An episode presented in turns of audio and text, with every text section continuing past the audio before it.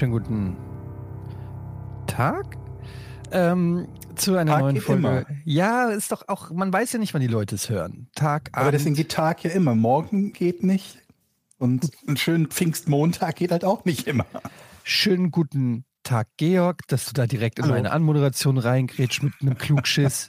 ich sag's euch gleich, ich bin heute richtig schlecht gelaunt. Wer, wer Stress will, der soll kommen. So, also, herzlich willkommen zu Verbrechen ohne richtigen Namen.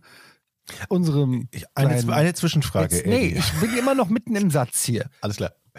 F äh, ähm, Vorn auch genannt. Ähm, es ist Folge, ich weiß es nicht, 17. Siehst du, das wusste ich. Ah, Doch, richtig, richtig. Siehst du? 17. Siehst du, halt einfach die Schnauze, alles läuft. So, da ist der Jochen, den habt ihr jetzt auch schon gehört.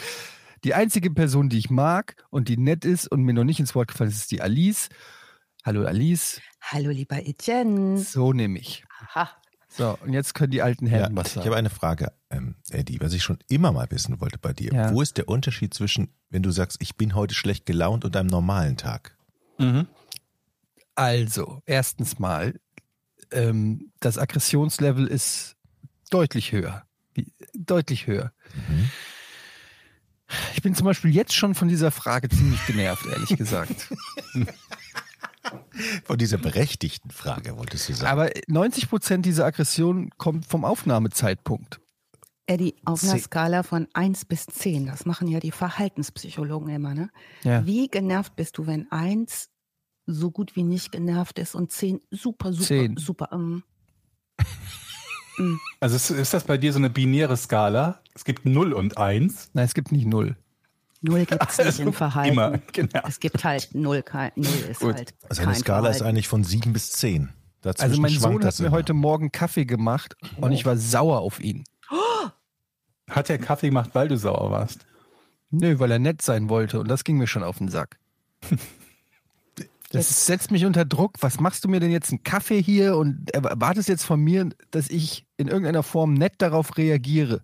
Das setzt mich unter Druck. Lass mich doch einfach morgens in Ruhe. Es ist zu viel verlangt. Einfach aus dem Weg. Schmeckt der Kaffee denn? Ja, aber das werde ich nicht sagen. An dieser Stelle nochmal kurz die Uhrzeit, über die sich ja Eddie eben aufgeregt hat. Wir haben jetzt, lass mir, 10.45 Uhr. Es ist mitten in der Nacht. Mhm. Okay.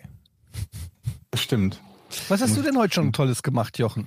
Ich habe schon einen Podcast vorher aufgezeichnet. Um 6.30 Uhr aufgestanden, habe ich mich geduscht, Kaffee für meine Frau gemacht, ans Bett, ja okay, das ist gelogen, dahingestellt. Dann kam meine Tochter, der habe ich ein Müsli gemacht. Ich meine, du machst Ähm, ja häufiger Podcast, als du aufs Klo gehst. Von daher ist ein Podcast aufgezeichnet nichts Besonderes. Ne?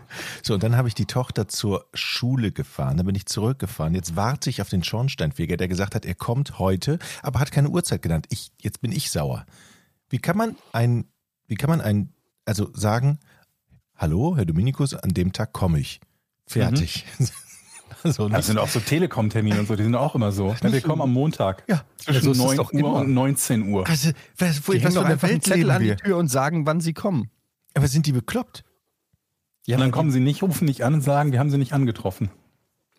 Das sind die DHL-Leute. Aber weißt du, der, auch, ja. der muss oben in das, äh, wir haben ja so ein Reddach und unterm Reddach sind, ist ja alles voller Spinnweben und der muss da reinkriechen gleich.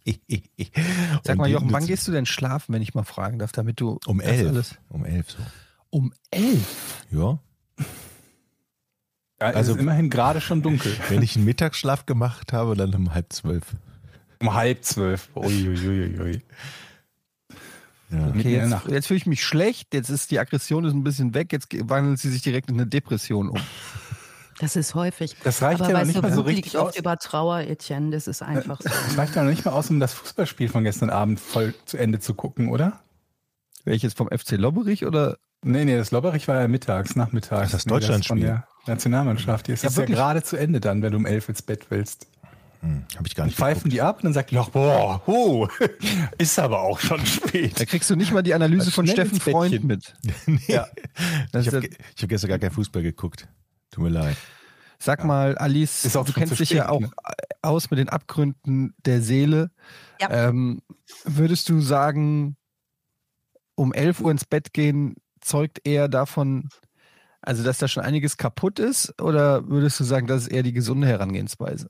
Ich würde jetzt aus äh, fachlicher Sicht immer sagen, sehr früh aufstehen zeigt einem ab einem gewissen Alter, dass einfach alles kaputt ist. Mhm. Insofern würde ich gar nicht mit der ins Bett geht Zeit anfangen, sondern mit dem Vorgang des Aufstehens an sich. Mich fragte nämlich mein Zahnarzt in Mhm. äh, der letzten Woche, nachdem er feststellte, dass ich Querrillen hinter den Vorderzähnen habe und eine Knirschschiene benötige. Wie jeder von uns. Wie Das jeder. ist Standard für Gibt es eine. Knirschschienen-Mafia-Industrie? Ich glaube.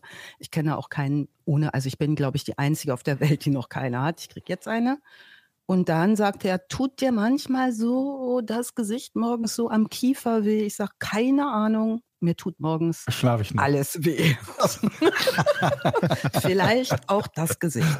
Insofern wäre das meine Fachantwort, Etienne, auf die Frage, ob um 11 Uhr abends ins Bett gehen pathologisch ist.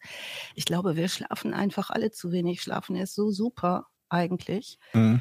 Ähm, Das ist ja auch meine Meinung. Ne, man tut es halt zu wenig. Und ich finde, du hast ja einen kleinen Hund, Georg, ne? Mhm. So, und dein kleiner, sehr niedlicher Hund, ne, der macht doch Ja. 100 pro alle anderthalb Stunden, macht er so ein Nickerchen, oder? Legt er sich so hin, Das, dann wirft er so deren weg. Leben, Poppys Leben besteht eigentlich hauptsächlich Ja. aus Nickerchen. Nickerchen. Nickerchen dazwischen fressen und spielen So. und kuscheln. So.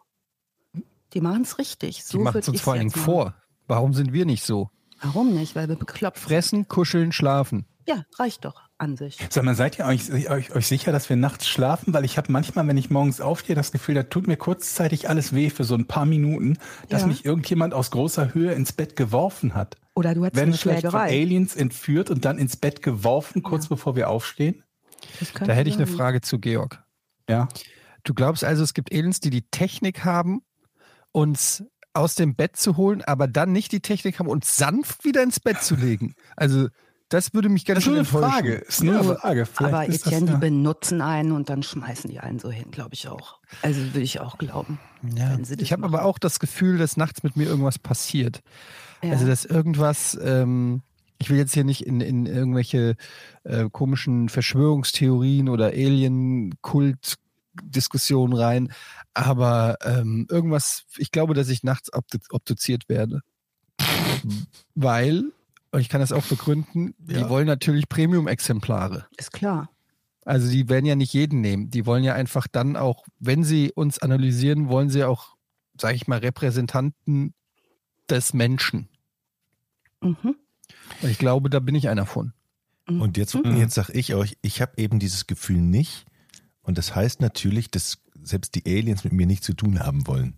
Also ich habe nicht das Oder- Gefühl, dass ich der, nachts der, umgedreht der werde. Traktorstrahl nicht kräftig genug. Ich wollte auch gerade sagen, die haben halt auch nur Alien-Technologie.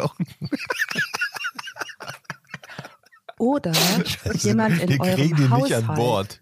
Ja, Könnte auch sein, aber vielleicht weg von Aliens hin zu dem, die mit euch leben. Vielleicht gibt es Leute in eurem Haushalt, die verändern nachts Dinge, damit ihr euch morgens wundert. Das, das gibt's ja auch. das sind die Haben wir Muckler. heute ein bisschen was im Repertoire übrigens von so einem Exemplar. ah, ich du musste willst, heute, heute Nacht die Zahnfee kommen lassen Oh, bei meinem äh, Sohn und ähm, Bist du zugeschlagen, oder was?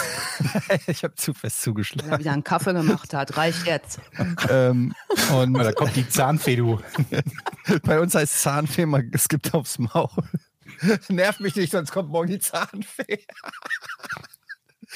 Und das Geile war, das war eine richtige Mission Impossible Aktion, weil ich hatte, der hatte halt das Zähnchen in so einem kleinen Säckelchen unterm Kopfkissen und ich bin halt nachts hin und wollte es austauschen.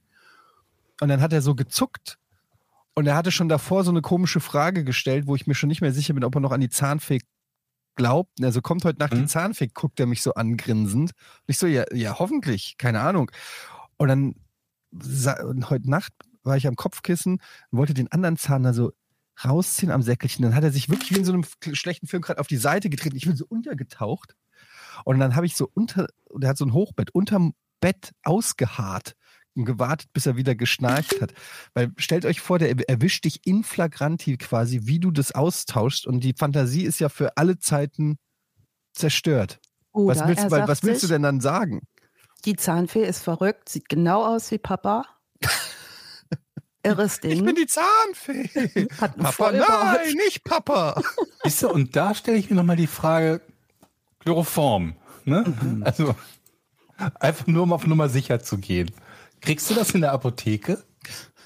Und damit kommen wir ähm, dann auch Schön schon zum. auch, dass, dass Alice direkt sagt, mm -mm. so ein trauriges mm schon getestet. Nee. Wo- Weißt du, mm was mir heute wieder passiert ist? Ich habe echt gedacht, Menschen, wo wir schon mal dabei sind, ne? Ich mache ja immer ein Schild über meine Klingel drüber, über den Klingelknopf an der Tür. Ja. Also über den Knopf, so dass man Mhm. den auf den Knopf nicht drücken kann. Auf dem Schild steht nicht klingeln. Aufnahme. Achso, okay, ja. Ja? Ah, okay. Und jetzt drücken die immer auf das Schild und klingeln. Aber ganz sozusagen. ehrlich, wenn der da Wie unten, wenn da unten, Menschen? ich meine, wenn da unten ein Schild steht, bitte nicht drücken, ist doch klar, dann drücke ich doch gerne. Dann drücke ich Ja, doch extra, dann gehe ich nochmal runter und Beispiel, nochmal. Wenn jetzt der Sohn von Etienne das machen würde, weil er denkt, da wohnt vielleicht die Zahnfee hinter dem Schild und ich klingel Also mal ich mit dem dann immer. Schild. Aber das machen Nachbarn. Dann probier's doch mal umgekehrt. Bitte drücken. Ja. Ja. Schreib bitte drücken drauf. Das würde mir sehr helfen, wenn Sie drücken. Danke, wenn Dann ich euch würde nicht kein hätte, einziger. Nachbar mehr da drauf drücken wahrscheinlich. Oh ja, das mache ich jetzt beim nächsten Mal. Mal gucken, was passiert. Also heute jedenfalls hat es nicht geklappt. Apropos heute, was für eine geile Überleitung. Oder? Ähm, wir haben ja heute einen wieder ganz besonderen Fall. Fall, Fall. Jetzt ist hier das Licht ausgegangen, egal. Ähm, Alice, was hast du denn für uns? Ich hatte Lassen Sie mal ganz, ganz, ganz kurz, weil ich denke, wir haben das so lange nicht mehr erwähnt, dass wir vielleicht Zuhörer haben, die das gar nicht wissen. Ja. Nämlich den Disclaimer, den wir in den ersten vier, fünf Folgen noch hatten und dann nicht mehr, dass wir ein Comedy-Podcast sind. Comedy-Podcast und Comedy-True-Crime-Podcast heißt, wir schweifen gelegentlich, so wie jetzt eben gerade, ab über alle möglichen Themen, die wir Ein lustig oder unterhaltsam finden und äh, reden darüber miteinander. Im Gegensatz zu Podcasts, wo es einen Host gibt, der einfach nur, ne, wie, wie bei, so einer, bei so einer Vorlesung, einen Stapel Blätter hat und äh, von Anfang bis Ende alleine vorliest, ohne dass jemand anderes mit ihm interagiert. Letzterer Podcast sind wir nicht. Ich glaube, da scheint es bei, bei einigen Zuhörern Verwirrung gegeben zu haben, die immer sagen, warum reden die denn miteinander? Die reden ja miteinander über Themen, die gar nichts mit dem Podcast zu tun haben. Die schweifen ja ab und lachen dann darüber. Das, das machen wir absichtlich. Ne? Und äh, auch wenn jemand sagt, das finden wir unangebracht, weil äh, äh, Crime und Verbrechen sind ja so ein ernstes Thema, dann sagen wir, das sehen wir in Stücken ein bisschen anders. Ne? Wir wollen uns jetzt nicht wirklich lustig machen über Leute, die Opfer von Verbrechen geworden sind. Ich denke, das machen wir auch nicht. Aber ähm, über alle möglichen Dinge drumherum gibt es doch immer wieder Situationen, über die man schmunzeln oder sogar lauthals lachen kann. So, und jetzt können wir loslegen. Super, und wir legen los in äh, Schottland. Und ähm, heute geht's nach Schottland und nach Neuseeland. Da wird so ein bisschen hin und her gereist. Ein äh, Herr, mit dem wir heute in Kontakt kommen, tut das, um das ein oder andere zu verdecken, was er so vermutlich getan hat, was erstmal auch noch nicht bemerkt wird. Und ähm, unser heutiger Hauptdarsteller heißt ähm, Malcolm John Webster kurz Melly genannt, sag ich jetzt mal. Nee, ähm, Malcolm John Webster, geboren am 18. April 1959. Der ist jetzt, und das darf man verraten, der lebt noch 62 Jahre alt und äh, wird geboren in Wandsworth im Großraum London. Er ist also Brite ähm, und ähm, ja, wird in eine Familie hineingeboren, wo man sagen würde, da herrscht jetzt Struktur, Zucht und Ordnung. Die haben nicht solche Probleme, wann gehen die ins Bett, wann stehen die auf. Das ist nämlich sehr, sehr geregelt. Denn äh, Malcolms Vater ähm, ist Alexander Robertson Webster aus Kincardine.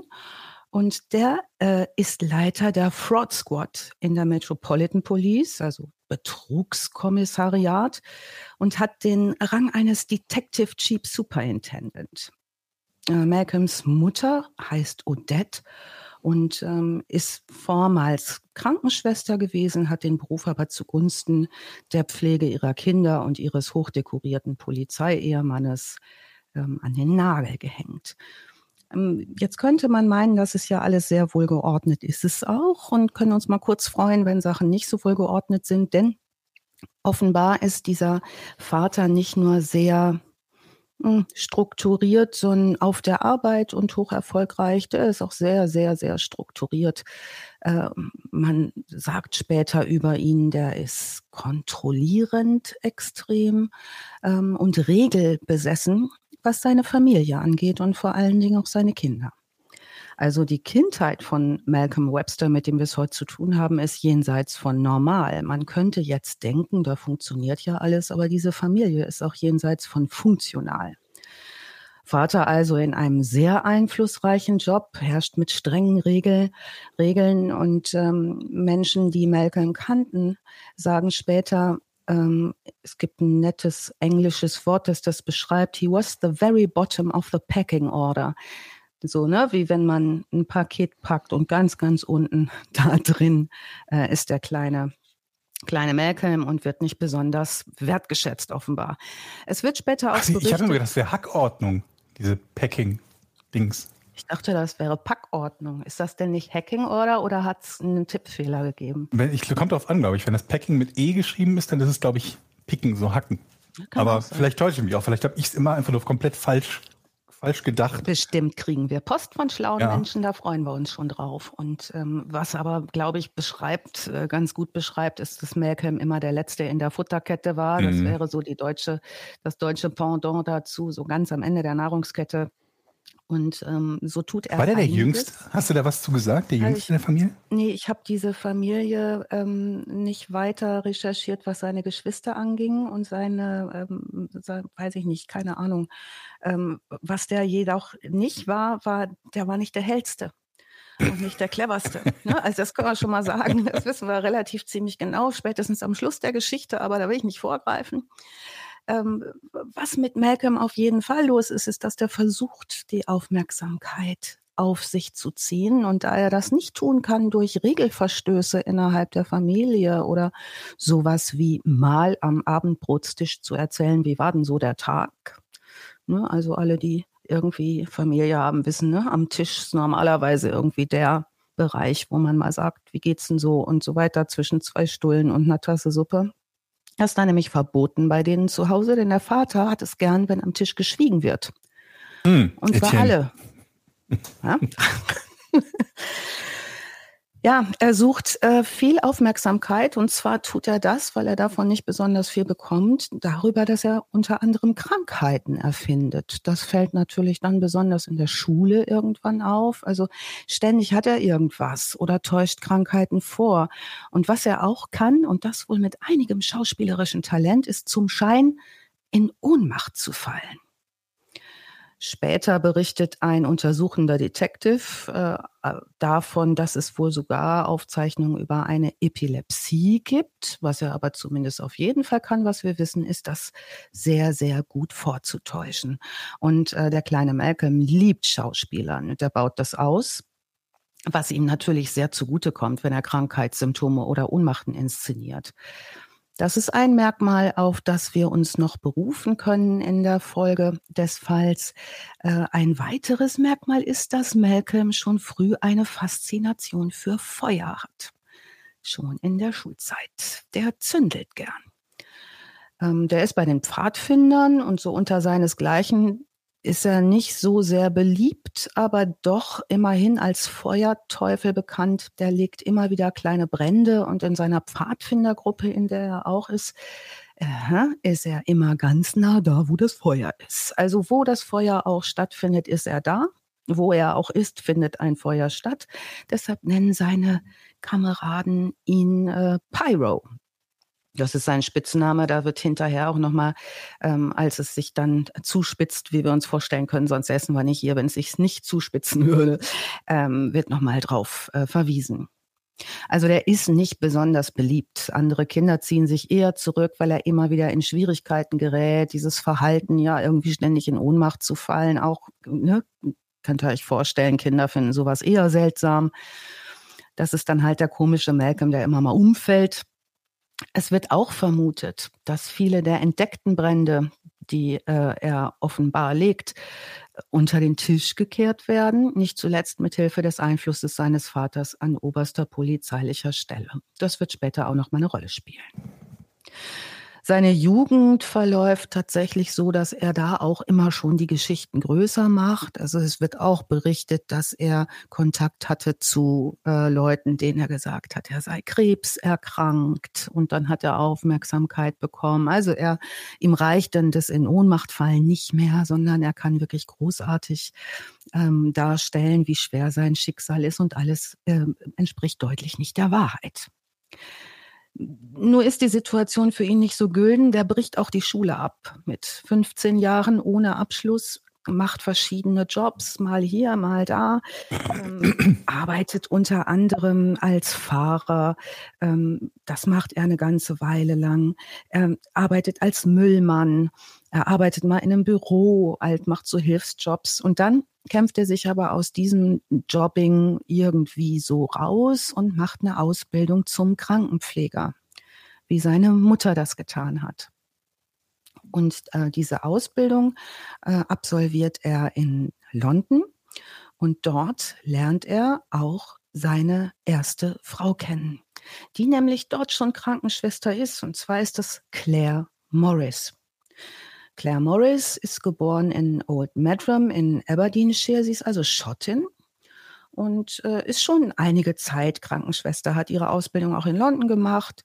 Ihr war es sehr, sehr wichtig, äh, staatlich anerkannte Nurse zu werden und stellt das vor alles in ihrem Leben. Also dieses Helfen und hilfreich sein ist für Claire, wie später ihr Bruder in einigen Interviews erzählen wird, äh, immer sehr wichtig gewesen. Sie hat sich auch spezialisiert im Rahmen ihrer Ausbildung. Sie hat sich nämlich auf Augenheilkunde spezialisiert. Und ähm, im Gegensatz zu Malcolm hat sie eine Kindheit hinter sich, die sehr familiär, sehr geborgen, sehr warmherzig war, wenngleich ihr Vater recht früh gestorben ist, als ihr Bruder äh, sieben Jahre alt war und sie neun Jahre alt war. Ihr Bruder beschreibt sie als unheimlich praktische Person schon sehr früh, die der Mutter viel hilft, die sich immer darum kümmert, dass das Haus in Ordnung ist, dass der Garten gut aussieht, die sehr schnell und anpackend ist. Äh, ihr Bruder beschreibt sie als gute Schwester äh, und er sagt, als kleiner Junge in der äh, in diesem Haus in dieser Familie ähm, hatte er zwar keinen Vater, aber durch Mutter und Schwester ein ganz stabiles, angenehmes, liebevolles Familienleben. So ist es nicht weiter verwunderlich, dass sie auch in einen helfenden Beruf geht. Das scheint ihr zu liegen, zu unterstützen und äh, hilfreich zu sein. Und dort trifft sie nun auf Malcolm Webster. Und zwar treffen die beiden sich in London auf einer privaten Hausparty. Die Beziehung hm. der beiden gucken wir uns mal genauer an. Ähm, die Claire werden wir uns ganz besonders genau angucken, denn die wird der Prototyp sein für alle anderen, die noch äh, auftauchen werden. Deshalb werde ich da mal ein bisschen genauer. Also Claire lebt in Dulwich mit einigen Freunden in einem Haus. Die haben sich zu mehreren Leuten ein Haus gemietet was relativ günstig ist, wenn man mit mehreren Leuten klein wohnt. Die Häuschen in London, die kennt ihr, die sind nicht besonders groß, nicht besonders geräumig und ähm, lebt da in recht schmalen Verhältnissen, wenngleich Dulwich einer der reichsten Stadtteile Londons ist, wo eher betuchte Familien wohnen. Ich habe ja mal in, in, in, in, in der Nähe von Chelsea Harbour, in der Nähe vom Chelsea-Stadion gewohnt und weiß ich, dass da viele Engländer weil das auch so unfassbar teuer ist, halt auch zusammenwohnen. Ne? Die haben ganz ja. viele mhm. WGs in kleinen Räumen. Aber ich kann nur sagen, die Hauspartys, die ich erlebt habe, die waren immer geil, mhm. weil dann immer alle zusammenkamen aus diesem ha aus, aus den unterschiedlichen Haushalten und jeder brachte noch Freunde mit. Es war immer voll und es, am Ende war man immer besoffen. also habe ich gehört. Ich wollte gerade sagen, bist du sicher, dass das bei allen so war oder war es vielleicht einfach nur bei dir so? Also ich das war definitiv nicht wissen, betrunken. Er geht um elf ins Bett. ja. Es war auf alle Fälle immer sehr nett. Doch mal immer derjenige, der immer Leute mitgebracht hat, die keiner kannte und immer besoffen war. Und alle anderen so, lass den nicht mehr einladen, den Deutschen. Ja. Oder genau. Jochen stand voll. um elf in der Küche und hat gerufen, Last Order, Ladies and Gentlemen. Ja. mit der Glocke geläutet. Mm. Na, ich glaube es auch nicht. Ich bin ja am meisten überrascht, dass Malcolm äh, auf einer Party jemanden kennenlernt, weil der bisher nicht nach jemandem klang, der so äh, also der so einen Freundeskreis hatte, dass er häufig auf Partys, er muss ja vielleicht auch nicht sein, häufig, ne? Wenn er direkt auf der ersten Party jemanden findet, den er da bezirzen kann. Ja, vielleicht habe ich den Mittelteil ausgelassen. Ähm, und der Mittelteil seiner Jugend ist, dass der sich ähm, relativ gut entwickelt hat, was Aussehen und vor allen Dingen Charme angeht. Also das, Hm, was der okay. schon auch konnte, über das, was er schauspielerisch konnte. Letztes Mal hatten wir es auch schon mit so einem charmanten Menschen zu tun. Das hat er wohl auch drauf. Und was er vor allen Dingen kann, ist äh, sich sehr gut einfühlen in sein Gegenüber. Jetzt wissen wir schon aus autorisierten Quellen, dass das auch ein Zeichen von Psychopathologie sein kann. Wir gucken Einfühlsam zu sein? Ja, so zumindest kognitiv einfühlsam, also genau zu lesen, was braucht mein Gegenüber, das zu bedienen, und zwar zu einem Zweck, der nicht ähm, empathiebedingt ist, sondern der ähm, nutzenbedingt ist. Hm. Und ja, das ist eins der Soziopathie-Merkmale. Mal gucken, ähm, ob der dazu gehört, könnte sein. Was jedenfalls die Claire ist, die ist keine Soziopathin, die ist richtig empathisch und die erlebt den als unendlich charmant. Auch auf dieser Party, die treffen sich am nächsten Tag gleich wieder. Und was Claire getan hat über die Jahre, weil sie keine ist, die groß ausflippt im Leben, die kann gut in der Mitte bleiben, die kümmert sich, die sorgt sich, die ist sehr, wie gesagt, familiär, pflegt ihre Freundschaften, ist beliebt, aber keine, die immer auf der Bühne steht und inszeniert. Ähm, das ist, dass sie in, im Laufe der Jahre 200.000 Pfund angespart hat. Also die hat, hat es geschafft, über ihr äh, Krankenschwesterngehalt Rücklagen zu bilden Während sie in London wohnt. während sie in London wohnt und äh, während sie arbeitet, um das so ihr Ziel, später auch ein eigenes Haus zu haben, also sich zu verbessern und möglicherweise auch aus London wegzuziehen. In welchem Jahr befinden wir uns? Ähm, das ist das Jahr ähm, 1993. Mhm. Das ist übrigens auch das Jahr, in dem ähm, Claire Morris ähm, den Malcolm Webster heiraten wird. Denn jetzt geht es hoppla hopp. Die äh, verlieben sich. Ähm, der bringt ihr Blumen, der verhält sich wie ein Gentleman und ist genau die Art Mann, wo Claire sagt, dem vertraue ich. Das, der interessiert sie sehr und sie verliebt sich recht schnell. Und 93 zieht das Paar äh, dann auch recht schnell nach Schottland aufs Land. Dort heiraten sie traditionell schottisch. Da gibt's ähm, in den Dokus, die ich dann noch verlinke in den Shownotes oder wir das auf jeden Fall wieder machen, Home-Videos von dieser traditionell schottischen Hochzeit. Das ist ein echt fröhliches Fest. Also das ist nicht so mit irgendwie äh, Popmusik und irgendwie sonst was, sondern das geht richtig schottisch zur Sache mit so lustigen Kreistänzen und wahnsinnig Folklore. Und die Männer haben Schottenröcke an. Eine sehr traditionelle schottische Hochzeit. Cla- Claires Bruder beschreibt das später als sehr, sehr fröhliches Fest und die Filmaufnahmen, die wir davon in den Quellen zu sehen bekommen, sind wirklich so, dass man sagt, es ist ja wie im Bilderbuch. Wunderhübsche Frau, gut aussehender Typ, ähm, interessante Familie, tolle Leute, tolles Fest. Nach der Hochzeit beginnt Malcolm allerdings sehr schnell die Dinge voranzutreiben. In dieser Zeit, so rekonstruiert man später, das tun Ermittler, das tun aber auch später tausend befragte Zeugen ungefähr, ähm, rekonstruiert man, schließt Claire zehn Lebensversicherungen auf ihr Leben ab und eine große Hypothekenversicherung. Moment, man kann mehrere Lebensversicherungen auf sein Leben abschließen? Offenbar. Mhm. Also, Ist das nicht quasi das Todesurteil für sie, wenn der Partner das weiß und weiß, wenn sie stirbt, dann kriege ich zehn Versicherungen ausgezahlt? Oder Ja, sehe ich da irgendwas falsch? kommt sogar noch besser. Die besprechen das so. Und äh, er bespricht es mit ihr so, dass es sehr, sehr caring wirkt. Es ist auch nicht so unüblich, sowas ähm, zu tun, wenn man heiratet, sich da abzusichern und zu sagen, so, ne, wir gucken mal, wie, falls was passiert. Die fühlt sich tatsächlich von diesen Offerten, sich so stark lebensversichern zu lassen, da sie auch sicherheitsbetont lebt, fühlt die sich eher gut versorgt. Also können wir eher schon einen Rückschluss darauf ziehen, wie gut er in der Lage ist, Dinge zu verkaufen.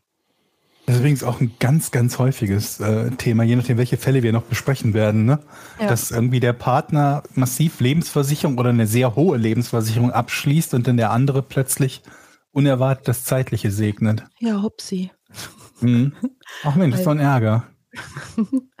ja, ähm, also wir merken schon, ne, und die Ermittler in der Rückschau natürlich auch, da ist schon früh ganz, ganz klar, dass äh, der Malcolm Webster nach der Hochzeit einen Plan hat. Und ähm, wenn wir uns weiter das weitere Geschehen angucken, wird uns auch klar, dass der Plan ist, dass diese Ehe nicht so wahnsinnig lange halten soll. Also wir werden schon mal aufmerksam. Malcolm drängt äh, Claire auch dazu, ein Testament zu ausschließlich seinen Gunsten zu verfassen.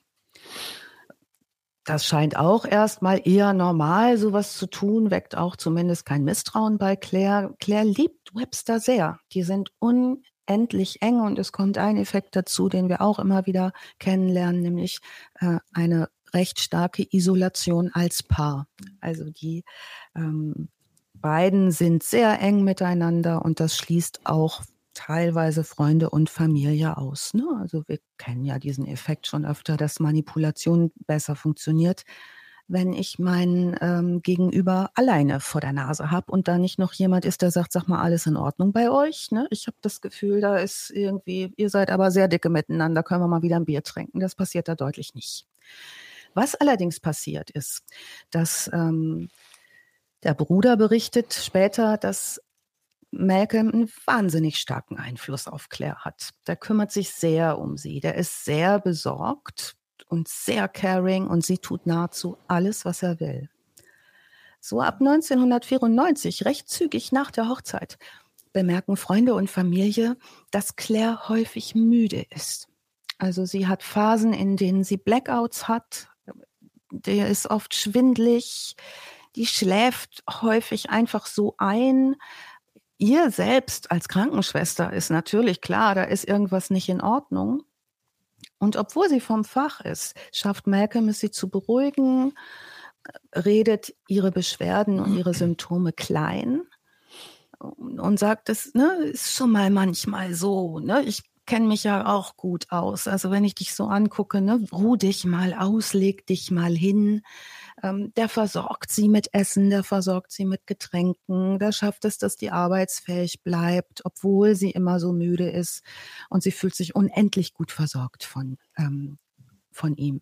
Freunde und Familie glauben, sie hätte vielleicht Epilepsie, weil sie so oft umfällt und in Ohnmachten fällt sie ist auch oft sehr unkonzentriert plötzlich. Das ist gar nicht ihre Art. Also, ne, wenn ihr pragmatische Leute kennt, die sind nicht unkonzentriert. Die machen die ganze Zeit irgendwas. Ne? Die kann man dann höchstens mal irgendwie unterbrechen in so einem Flow.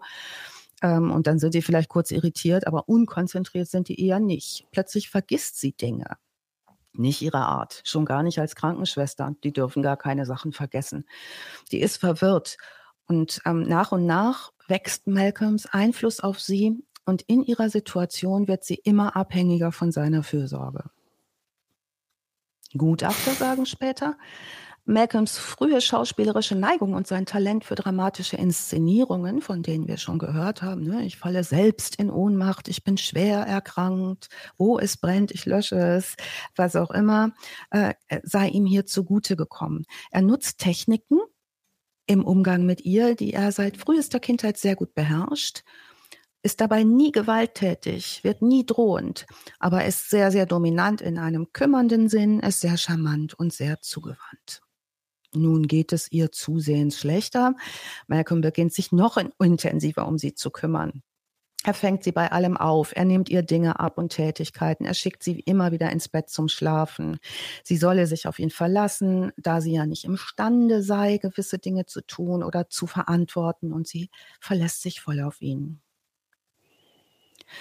Später werden wir feststellen, dass eine Kombination aus Epilepsiemedikamenten und Schlaftabletten in ihrem Essen und die geschickte Dosierung dieser Medikamente ähm, dafür sorgen, dass sie immer verwirrter und unsicherer wird. Webster kümmert sich rührend und er kümmert sich auch rührend, diesen Cocktail von Medikamenten in ihrem Essen unterzubringen oder in ihren Getränken. Das erinnert mich an den Fall vom, wie hieß sie nochmal, das Mariechen? Das Mhm. Blaubeer. Blaubeer. Blaubeer, ja, ja, da hatten wir schon mal sowas. Mhm. Wobei, was mich, also, was mi- mich halt noch wundert, gerade wenn sie selber im medizinischen Bereich tätig war und er ja auch, ähm, hat sie in der Zeit keine Ärzte auf, aufgesucht oder, oder wenn ja, was haben die ihr denn gesagt, was die glauben, was ihr Problem sein könnte? Die Frage habe ich mir auch gestellt, Georg, und habe dazu nichts gefunden, mhm. ob sie das getan hat. Ähm, was relativ wahrscheinlich scheint in der Beschreibung dessen, wie er vorgegangen ist, ist, dass sie ähm, äh, sich zwar gut um andere, aber nicht so sehr gut um sich selbst gekümmert hat. Das haben wir bei Helfern mhm. ja öfter. Ne? Dass die, ähm, ja, sind auch natürlich vage Symptome, ne? irgendwie ja. müde, unkonzentriert. Das können vermutlich zehn ja. Millionen Dinge sein. Ne? Selbst ja. wenn du da zum Arzt gehst, sagt er, ja, wir beobachten das halt mal und äh, versucht zwei, drei Dinge auszuschließen. Wenn er die ausschließen kann, dann steht er vermutlich auch erstmal auf dem Schlauch. Genau. Denn das tatsächliche, der tatsächliche Grund, eine Vergiftung, ist ja etwas, woran du erstmal überhaupt nicht denkst. Ne? Ja, und wenn du in der Pflege arbeitest, bist halt auch todmüde. Ne? Das mhm. ist ein totaler ja. Schlauch. Also dieses müde sein und sich hinlegen müssen, das wird wahrscheinlich irgendwie was gewesen sein, wo sie gedacht hat, das liegt an mir. Mhm. Übrigens suchen sich ja auch solche Menschen gerne Leute, die die Schuld erstmal bei sich suchen. Das sind die, bei denen Gaslighting besonders gut funktioniert. Also mhm wenn ich ähm, ne, jetzt jeden Tag irgendwas verändere in der Umgebung eines Menschen und dann sage, das hast du dir nur eingebildet, dass der Schrank ein Stück weiter links steht, dann wird dieser Mensch sich vermutlich immer zuerst mal fragen, was ist eigentlich mit mir nicht in Ordnung? Das, ja. Ich glaube, der Schrank ist verrückt. Und vor ne? allen Dingen hast du ja irgendwie eine Person, der dir erstmal vertraust oder genau. die an deiner Seite ist und das ist das Letzte, dass du erstmal deren Aussagen in Frage stellst, ne? wenn du, wenn du sagst, okay, dem traue ich. Und wenn er dann natürlich doch das gemacht hat, wovon wir ja auch immer wieder hören, was du ja auch gerade beschrieben hast, nämlich dieses Isolieren, dieses gezielte Isolieren von einer Person, das heißt irgendwie die, deren soziale Kontakte bis auf einen selbst halt zu reduzieren, dann wird sie eben auch nicht bei zehn Freunden und Freundinnen nachfragen, sag mal, sag mal, irgendwas ist, stimmt doch nicht so richtig, ne? Ja, gut. Ja, und du hast gleichzeitig auch immer ein Argument. Also Freunde und Familie werden auch nicht misstrauisch, wenn die so häufig müde ist, wenn die sagt, nee, ich komme heute nicht zu dem Geburtstag oder ne, ich komme Sonntag nicht zum Kaffee trinken, ich bin einfach fertig. Und dann sagen die natürlich, Claire, leg dich hin. Es ist 94, Freunde und Familie bemerken das natürlich, dass sie äh, häufig müde ist. Ähm, aber die schöpfen keinen Verdacht, dass etwas nicht stimmen könnte, was so extern verursacht wird. Mhm. Niemanden wundert das. Dass, und der Partner äh, kümmert sich ja auch noch so lieb dann ja, wahrscheinlich, ne? Ja, ne? Und ist ein. Und also, erledigt alles und macht alles. Dem ist überhaupt nichts anzumerken. Im Gegenteil, der berichtet auch über sie, ne? Und sorgt sich auch ähm, laut vor anderen. Vielleicht kennt ihr dieses ähm, Phänomen, das gibt es ja manchmal, ähm, dass äh, Mütter oder Eltern ihre eigenen Kinder krank machen. Münchhausen bei Proxy. Münchhausen bei Proxy muss ich auch gerade dran denken, ja. Münchhausen Stellvertreter-Syndrom, ne, um dann gut dazustehen, auch wenn man sich so kümmert. Das scheint er auch zu genießen. Ähm, also niemanden wundert es, dass Webster, dieser frühere Feuerteufel, Pyro auch genannt, äh, dass der auch mehrere Kanister Benzin im Kofferraum seines Autos lagert. Ähm, das bemerkt halt auch niemand. Webster hat die volle Kontrolle über die Situation und Claire ist nicht in der Lage, einen klaren Gedanken zu fassen, der sich gegen ihren geliebten Mann richten könnte. Also hm. wir haben es auch mit einem Energiestatus zu tun, wo die gar nicht in der Lage ist, in Misstrauen reinzurutschen. Hm. Es ist Mai 1994. Webster kauft ein neues Auto und beginnt, die lokalen Straßen zu recherchieren. Es ist der 27. Mai 1994, acht Monate nach ihrem Hochzeitstag, und da geschieht die Tragödie. Am Abend des 27. Mai überredet Webster Claire, ähm, eine eigentlich eher unnötige Tour mit ihm zu machen, und zwar von ihrem Farmhaus nach Aberdeen. Das ist ungefähr so 25 Kilometer von ihrem Farmhaus entfernt. Er sagt ihr, er müsse dort äh, in Aberdeen ein paar Unterlagen müsste er da hinbringen für ein Projekt, das er neu in Angriff genommen hat. Ermittlungen ergeben später, dass ähm, Malcolm Webster sorgfältig geprüft und vorbereitet hat, an welcher Stelle der Strecke er das Auto gegen einen Baum fahren kann. Das ist der Grund, warum er diese Strecke so sehr recherchiert. Im Vorfeld hat er schon peu à peu die Dosis der Medikamente für Claire erhöht die sie nicht einnimmt, wie normale Menschen, die Medikamente brauchen. Medikamente nehmen, wir haben schon gehört, sondern über Nahrung und Getränke. Er gibt ihr an diesem Abend Sedativa, starke Beruhigungsmittel, bis sie bewusstlos wird, was offenbar sehr schnell geschehen ist. Später sagen Ermittler, die Dosis ähm, der Sedativa muss so hoch gewesen sein, dass sie super schnell bewusstlos geworden ist, also nicht wie sonst oder hingedämmert ist und eingeschlafen. Er trägt sie zum Auto, er legt den Sitz flach und legt sie in den Wagen, sodass niemand von außen sehen kann, dass sie im Auto ist. An der von ihm ausbaldoverten Stelle mit dem ausgesuchten Baum fährt er das Auto wie wir später erfahren werden, mit sehr geringem Tempo gegen den Baum. Zwei sich gerade nicht im Dienst befindende Polizisten sehen das Auto, halten, sehen ihn unverletzt und fragen, ob noch jemand im Wagen sei.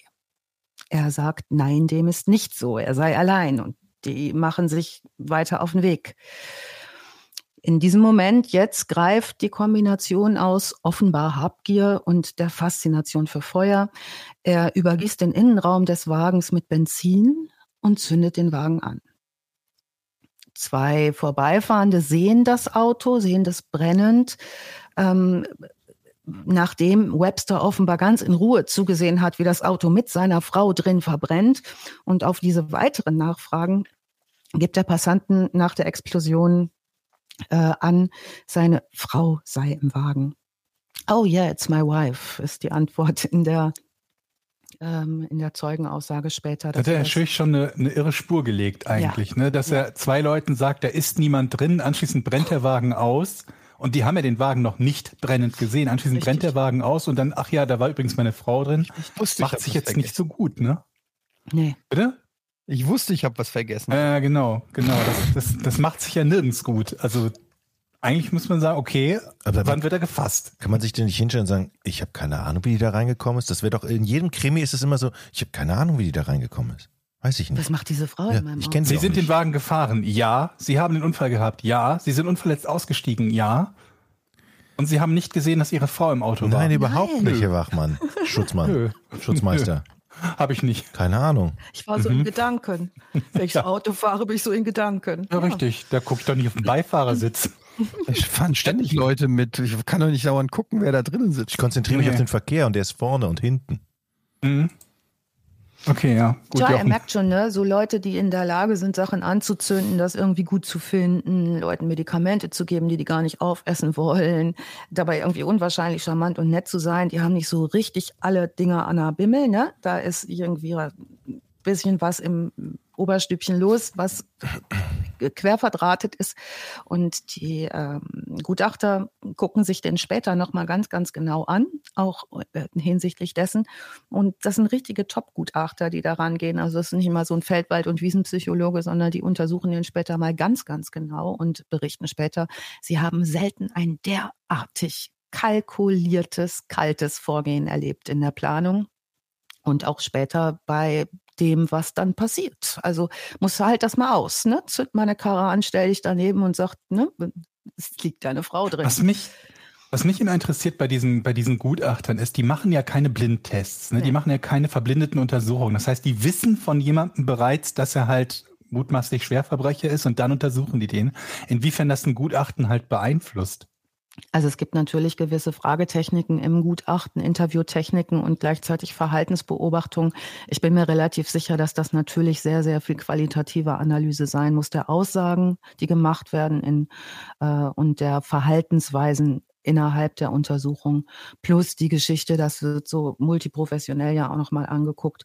Aber es ist eine, eine gute Frage. Die Top-Gutachter, die Sie dran hatten, ich gucke mal kurz, wer das in dem Fall war, das war Dr. Gary McPherson, der ist eine Koryphäe. Äh, da kann man schon davon ausgehen, der weiß, wovon er spricht. Ne? Das ist einer der, mhm. die, äh, die viel, viel gerichtliche Gutachten auch. Ähm, ja gut, ich gebe allen Gutachten aus, dass sie davon wissen, dass sie wissen, wovon die reden. Ich frage nur deshalb, weil auch das wird uns sehr, sehr häufig begegnen, dass wir Experten haben, die mit allen Informationen über den Kriminalfall ihr Gutachten abgeben, inklusive ihrer Voreingenommenheit über Schuld oder Unschuld des Täters. Und dann gibt es ganz, ganz selten die Fälle, dass du Gutachter hast, die tatsächlich nur das für sie Relevante vorgelegt bekommen, zum Beispiel Schriftproben oder so. Wobei das ja auch mit viel, viel Vorsicht zu genießen ist. Das ist ja auch keine exakte Wissenschaft, irgendwie mhm. Schriftproben vorgelegt zu bekommen und zu sagen, das war, äh, ist, ist dieselbe Person. Mhm. Und ähm, ja, also ich, ich finde das insofern halt ähm, erschreckend, weil man bei, bei fast allen Arten von Untersuchungen, die man machen möchte, wo man ein zuverlässiges Ergebnis herausbekommen möchte, halt eine Verblindung braucht. Das heißt, diejenige Person, die etwas untersucht, darf eben nicht die, die, die Umstände und Fakten drumherum wissen, bis hin zu in der Medizin einer Doppelverblindung, dass die, äh, derjenige, der den Versuchsaufbau quasi macht, auch nicht, äh, ne, auch, auch nicht weiß, zum Beispiel, was die Versuchsgruppe, was die, also was die Kontrollgruppe, was die Gruppe, die das Medikament bekommt und so. Ja, die Und ich, Frage mich ist ja immer, mal, sorry, wenn ich dich unterbreche, die Frage ist ja immer, was ist Ziel der Untersuchung? Mhm. Und wenn Ziel der Untersuchung ist, zu gucken, mit was für einer Tätertype haben wir es zu tun, ne? um möglicherweise nochmal drauf zu kommen. Mhm. Ist der seriell unterwegs, dann habe ich ein klar formuliertes Ziel und das muss natürlich der Gutachter unter diesem Aspekt angucken. Mhm. Okay, das ist klar, Also, stimmt. ne, insofern ist es wahrscheinlich in den Gutachten doch relativ äh, klar gerichtet, in welche Richtung das geht und die Beweislage auch schon da. Mhm. Ähm, was auf jeden Fall hier klar ist, ähm, dass das eine unglaublich kalkulierte Vorgehensweise ist im Nachhinein und ähm, dass die Vorgehensweise eigentlich so ist, wie ein perfekter Mord stattzufinden hat. Denn Claire verbrennt in diesem Auto derart schnell, dass ihr Kopf und ihre Gliedmaßen mit dem Sitz verschmolzen sind und die kriegen die kaum in die Pathologie transportiert, ne, weil sie diese Frau kaum aus diesem ausgebrannten Auto rausschälen äh, können. So, wir machen einen kleinen Sprung zur Beerdigung in Schottland. Beerdigungen folgen in Schottland, wenn sie traditionell durchgeführt werden, einem ganz klaren Ritus. Der Sarg wird von engen Verwandten, in der Regel Geschwistern oder Cousins äh, der Familie getragen. Also von den jungen Männern der Familie wird der Sarg getragen. Claires Bruder ist dabei. Der trägt den Sarg seiner Schwester mit ihren sterblichen Überresten. Ähm, der berichtet später, der bricht dabei fast zusammen. Der kriegt das fast nicht hin zieht es dann aber da durch, steht dann am Grab und am Grab steht er neben ihrem Ehemann Malcolm. Und äh, Georg, wir haben uns neulich so schön hin und her geschrieben über Weinen. Ne? Oh Gott, ja. Ja, ja, ja. das war ein super Ding, da müssen wir unbedingt drauf zurückkommen, denn das tut unser lieber kleiner Melli hier auch. Der steht am Grab und heult Rotz und Wasser. Nach dem, was er da durchgezogen hat äh, auf dieser Straße, an diesem Baum mit diesem ausgebrannten Auto, wo er noch relativ ungerührt offenbar daneben gestanden hat. Also Claires Bruder sieht ihn an aus seiner tiefen, äh, tiefen Entsetzen und Trauer, guckt einmal hoch und sieht, der Typ ist Tränen überströmt und er hält seine Hand. Claires Bruder und ähm, Malcolm stehen Hand in Hand am Grab und drücken sich fest die Hand. Und später sagt der Bruder, er war felsenfest davon überzeugt, dass das ein trauernder Witwer ist. Der hat so, so geweint. Mhm. Die Beerdigung ist rum. Wir merken uns, wie der so, so geweint hat. Und ähm, zwei Wochen später äh, kassiert er nun auch schon Claires Lebensversicherung. Mhm. Das sind 200.000 Pfund, die äh, er da abgreifen kann. Jetzt ist aber sein Lebensstandard relativ hoch, auch als frischer Witwer. Ähm, und diese 200 Pfund sind recht schnell weg. Also kaum sechs Monate danach ist Malcolm Webster wieder pleite. Er hat aber einen zwischenzeitlich sehr hohen Lebensstandard an den Tag gelegt, oder? Ja. Und ähm, ich meine, Geld schnell ausgeben, da kenne ich mich auch aus. Ne? Das kann unheimlich fix Ja, aber gehen. 200.000, also 1990er 200.000 Pfund, das wäre richtig vermutlich nach heute, wären das eine halbe Million Euro oder so. Ja. Also wo dieses Geld geblieben ist und warum das so schnell weg war, werden wir nicht so richtig schlau draus, zumindest nicht nach der Quellenlage, die ich mir angeguckt habe. Das waren mehrere Dokumentationen. Es gibt auch ein, ähm, ein Buch dazu, äh, das habe ich mir nicht noch vorher durchgelesen, aber es gibt eine Menge, Menge Material dazu. Und ähm, der hat gerne auf großem Fuß gelebt und ähm, naja, Jetzt ist ja sein erster Plan, ne? Meet, Mary, Murder, könnte man sagen. Die drei großen M in der Reihenfolge ist hervorragend aufgegangen. Und weil jetzt das Geld alle ist und er wieder frischer Single und pleite halt, ne? Denkt er, was einmal geklappt hat, könnte auch ein zweites Mal klappen. Alles ist anstandslos gut gegangen. Ne? Mega. Weder die Polizisten, die sagten, dass er behauptet hat, es sei niemand im Auto, noch die Tatsache, dass so ein Auto irgendwie keine Ahnung was mit in, in, auf einer Temperatur abbrennt, dass die die Leiche verschmolzen ist mit dem Sitz, wundert alles niemanden. Ne? Nee. Niemand schöpft Verdacht und es ist natürlich auch so entsetzlich, was da passiert ist, ne? dass man sich vielleicht gerade bei der Familie auch denken kann, die sind einfach auch in so einer Schockstarre. Wüsste ich jetzt nicht, ob ich anfangen würde, zu, jemanden zu verdächtigen, der sich immer anständig verhalten hat. Ja, natürlich nicht. Also niemand wundert sich. Ich meine, so überleg halt ja. gerade, wir können ja mal den umgekehrten Fall spielen, überleg halt gerade, bei wem in deinem Freundes- oder Bekanntenkreis, wenn er einen Unfall hätte, wo sein Partner oder Partnerin stirbt, wo du ansatzweise denken würdest, da könnte was faul sein. Vermutlich lautet die Antwort bei niemandem. Ja. Hinterher fällt den Leuten immer wieder was ein, ne? nachdem es dann irgendwie Ja, ja. mal rausgekommen ist. Ähm, Das ist ja der Effekt, den wir häufiger haben, dass wir hinterher immer schlauer sind oder wo Jochen auch schon mal gesagt hat, Mensch, ne, wenn ich mir so einen Krimi angucke, dann denke ich doch, Mensch, man sieht es doch schon. Nicht, ich, ich weiß es dann sofort nicht. Ich denke, Ja, also ich bin Der, sehr hat- sicher. der hat immer geübt, im, in seinem Hof ein Auto anzuzünden. Wir haben uns dabei nichts gedacht. Nein. Jeden Tag kam er Genau. mit einem neuen Auto und hat, hat es angezündet, aber wir dachten, das ist halt sein Hobby, Autos anzünden. Ja. Ja. Wer kennt es nicht? Heiteres Auto abfackeln im Und jeden Innenhof. Tag hat er so einen Teppich eingerollt, rausgebracht. Und wir dachten, das sieht aus, als ob da jemand drin ist, aber kann ja nicht, ist ja nur ein Teppich. Mhm. Keiner was gesehen. Ja, es Keiner gibt ja in der tatsächlich- Nachbarschaft ist was ausgefallen. Es gibt ja tatsächlich Leute, die halt dadurch auffallen, dass sie in ihrem Bekanntenkreis irgendwie über solche Themen sprechen, die dann sowas sagen wie, sag mal, wo kann man denn eine Leiche verschwinden lassen Ja. oder so, ne? Und dann Google suchen, aber wir reden von 1994, da gab es keine Google-Suche. Ne, das sind so alles Dinge, wo es heute dann irgendwann auffällt, aber auch vermutlich nicht beim ersten Mal. Ne? Genau. Richtig spannend wird's immer erst, wenn jemand, keine Ahnung was, mit Mitte 40 seine zweite Ehefrau verliert und man sich denkt, hm, beide die Treppe runtergestürzt, das passiert doch eigentlich recht selten. So war es bei den Mhm. Mariechen doch auch, ne? Was Mhm. hatte die ein Pech mit ihren Ehemännern, ne? Ja, gibt manchmal so Gesetz der Serie, gibt ja auch so Pechvögel, oder? Kennt ihr die nicht auch? So Leute, wo man sagt, ist doch klar, dass dem was jetzt wieder passiert. Ne? Also, also ich kann Schon wieder Auto ausgebrannt. Mann, ne? Und ich sag noch, lass nicht Das dein Auto vierte aus. Mal diesen Monat. Wenn du nicht immer so ein Glück hättest mit den Lebensversicherungen deiner verstorbenen Partner, Ja, dann wäre das echt bitter. immerhin. Ja, sonst würden wir uns so Sorgen machen um dich, aber immerhin bist du jetzt ja reich kurz. Aber ne? gut, dass du vorgesorgt hast. Ey, letzte Woche hast du mich noch gefragt, ob du eine Versicherung über eine halbe Million abschließen kannst. Mhm. Und zwei Tage später, Verrückte Zufälle gibt Wir haben uns es. noch drüber unterhalten, was passiert eigentlich im Todesfall von deinem vom Ehepartner und Lebensversicherung. Gut, dass du dich jetzt auskennst. mh, Mhm. da gibt's ja auch noch immer so Sonder, Sonderregelungen, ne? wann, wann bezahlt und wie schnell bezahlt wird und so. Ja. Und ich glaube irgendwie, dann, dann gibt's noch die Sonderfälle, wenn ne, ne, ne, ne, ein Fremdverschulden vorliegen könnte oder wenn es äh, Suizid vorliegen könnte oder so. Ja. Ne? Ja. Aber gut, das ist ja in beiden Fällen jetzt bei ihm ausgeschlossen. Ne? Man geht ja, Ja, nicht davon aus, dass es ein gemacht. Fremdverschulden gibt und nicht, dass es Genau. ein Suizid ist. Die ist auch erst nach der Hochzeit krank geworden, ne? Komischerweise. Mir fehlt, Stress. mir fehlt Ja, in der Geschichte so ein bisschen der trottlige Polizist. Kommt der noch oder?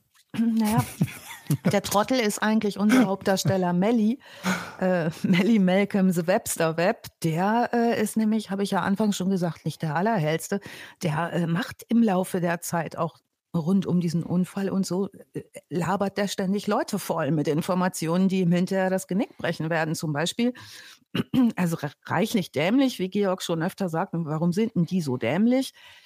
Die sind halt manchmal ein bisschen dämlich, ne? Und Das ist aber Dingen- so, glaube ich, das ist Survivorship Bias. Ne? Also wir kriegen halt die Fälle von denen, die unter anderem sehr dämliche Dinge tun und deshalb geschnappt werden. Mhm. Wenn er schon nach dem ersten Mal, wo es für uns so offensichtlich scheint, dass zumindest was Faules nicht geschnappt wird, wird es halt auch ein, Reif, äh, ein Reich, äh, nicht ein Reichen, das auch ein reichen Haufen von Leuten geben, die intelligent genug sind, eben diese ganzen Fehler nicht zu machen und von denen wir nie in diesem Podcast hören werden, weil die gemütlich mit der Lebensversicherung bis an ihr Lebensende leben. Ne? Genau. Also zum Beispiel behauptet Webster, äh, als er gefragt wird, er sei ähm, einem entgegenkommenden Motorradfahrer ausgewichen, um Mhm. einen Frontalcrash zu vermeiden und deshalb vor diesen Baum gefahren. Ähm, der verbringt selber auch eine Woche nach diesem Unfall im Krankenhaus. Ähm, die testen den von oben bis unten durch und er hat nichts. N-I-C-H-T-S. Also der ist einfach komplett unverletzt.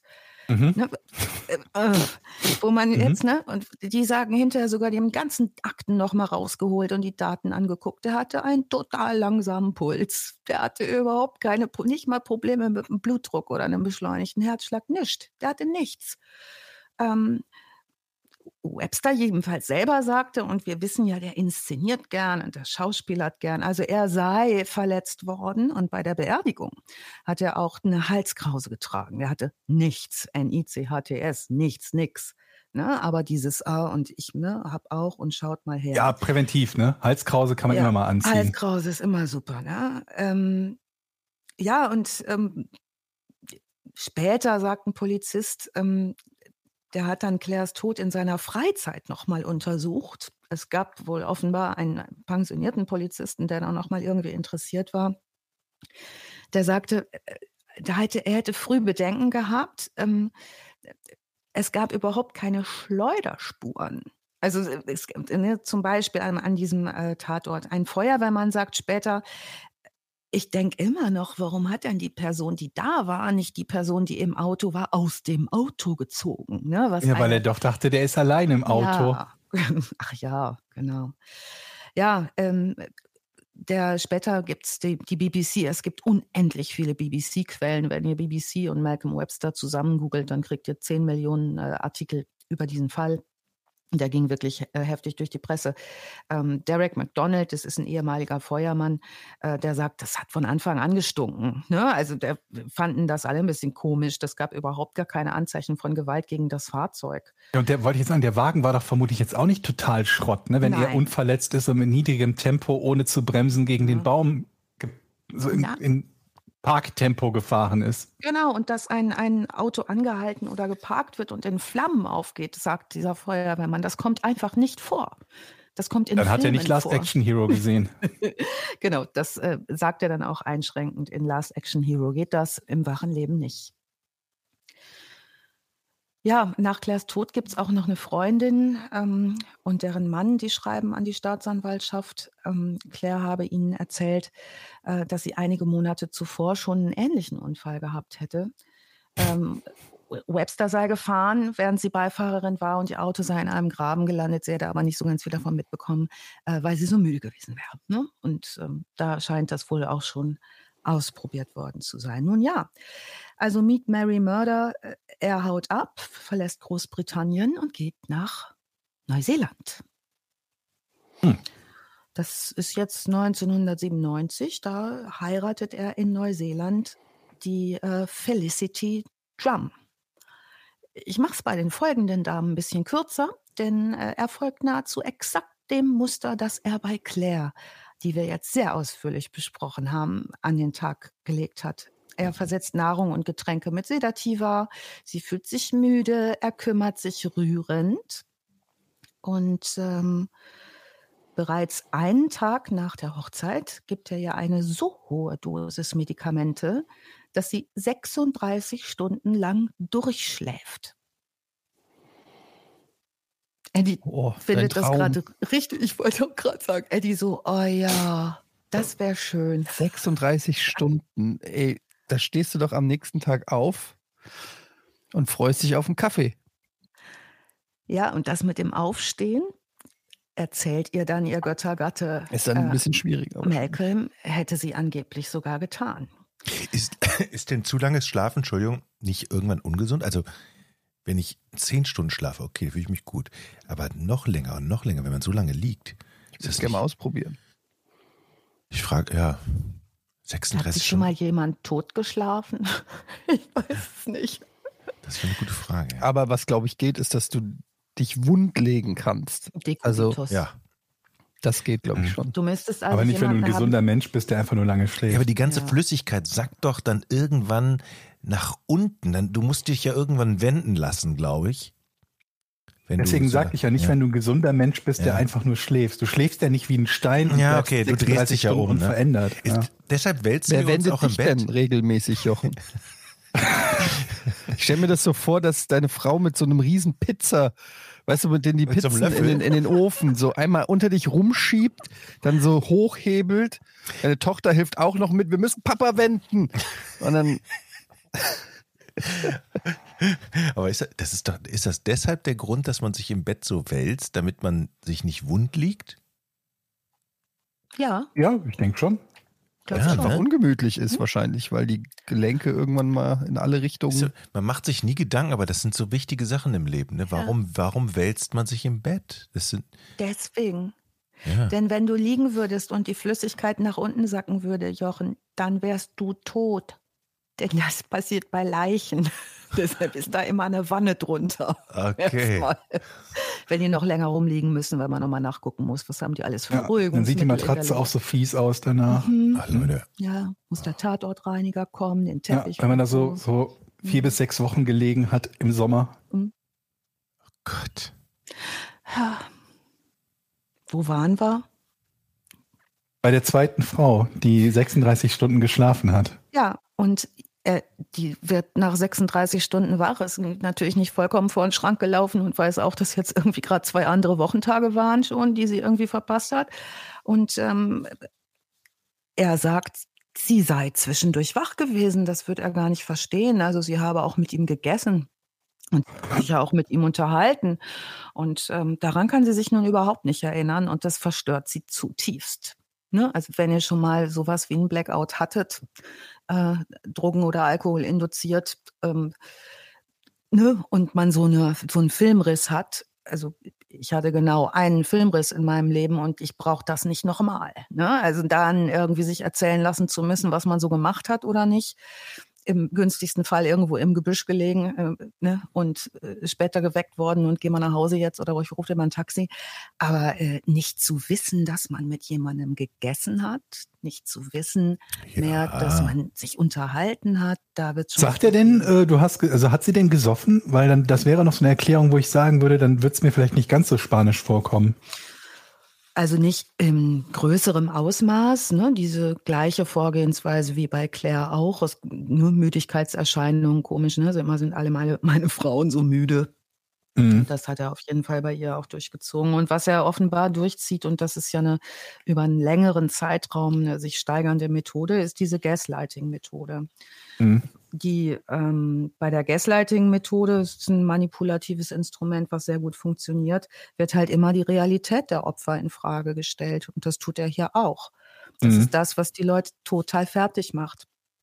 Das geschieht nicht permanent, aber wiederholt, äh, meistens durch eine Person und das, meistens ist das dann Verleugnung von real existierenden Dingen oder Verhaltensweisen, manchmal auch eine bewusste Inszenierung. Ähm, besonders perfide, wenn das Umfeld mitmanipuliert wird. Also wenn noch anderen erzählt wird, Familienangehörigen, Mensch, ist immer so müde oder Mensch, da ist die aufgestanden mitten irgendwie in der Nacht und wollte essen, habe ich ihr natürlich was gekocht, dann wusste sie nichts mehr davon. Das heißt, dann kommt das auch noch als Erzählung zu mir zurück, ne? sodass ich dann ganz sicher bin, dass es irgendwie passiert und es hat was damit zu tun, dass ich nicht ganz in Ordnung bin. Sind übrigens auch hier äh, in der Regel wieder Opfer, die die Schuld eher bei sich suchen, also in der Regel hochempathische Menschen. Sie leben zusammen. Ähm, Felicity wird schwanger, was Webster nicht daran hindert, ihr weiterhin Medikamente unterzujubeln. Und ähm, da könnte man jetzt schon sagen, also das ist wirklich richtig übel. Ähm, da vollkommen schmerzfrei einer Schwangeren unter der Gefahr, dass ich mein Kind vergifte, mein Ungeborenes, das vielleicht mit schweren Schäden zur Welt kommen wird, wenn ich schwere Sedativa und Epilepsiemedikamente in das Essen einer Schwangeren tue, ist es ganz sicherlich nicht gut für mein ungeborenes Kind, zumal es sich um sein eigenes Kind handelt. Nun, ähm, ihr geht's nicht sonderlich gut. Sie, kann man sich denken, sie ähm, ziehen nach Schottland in Websters alte Heimat. Ähm, die Medikation zieht ja, wie gesagt, gegen jedes Risiko während der Schwangerschaft durch. Und ähm, im Winter 98 bricht ein Feuer im Haus aus. Wir haben es jetzt wieder mit Feuer zu tun. Ähm, das Haus brennt aus. Felicity äh, überlebt, das Baby auch. Das Paar zieht nach Neuseeland zurück zu Felicitys Eltern. Das Baby kommt zur Welt und ungeachtet der Stillzeit der Mutter verabreicht Malcolm seiner Frau weiterhin diese Medikamente. Mm, Jetzt bricht auch im Elternhaus ein Feuer aus. Eine große Brandkatastrophe. Alle Menschen, die da leben, sind zu Hause. Alle überleben. Aus Malcolms Sicht würde man jetzt vermutlich sagen, schade. Wir können im Nachhinein sagen, sicherlich war das anders geplant.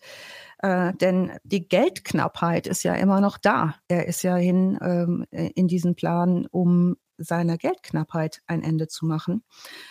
Die macht den Umzug in ein neues Haus schwierig. Noch ist Webster ja pleite, macht aber mit seiner Frau einen Termin bei der Bank um da eine Hypothek aufzunehmen für ein neues Haus. Und äh, seine Frau hat Rücklagen und ist ja auch ne, gleiches Spiel, gleiche Welle, gleiche Stelle, Versicherung, Lebensversicherung auf ihren Namen, Hypothekenversicherung und so weiter. Ähm, er hat auch Zugriff zu einem Konto, einem gemeinsamen, auf dem ihr Geld ist und ähm, hat schon Geld von diesem gemeinsamen Konto gestohlen, ohne dass sie es weiß und bemerkt hat. Deshalb drängt es ihn noch vor dem Banktermin, zu dem er mit seiner Frau Felicity fahren muss, nun eine schnelle Lösung zu finden.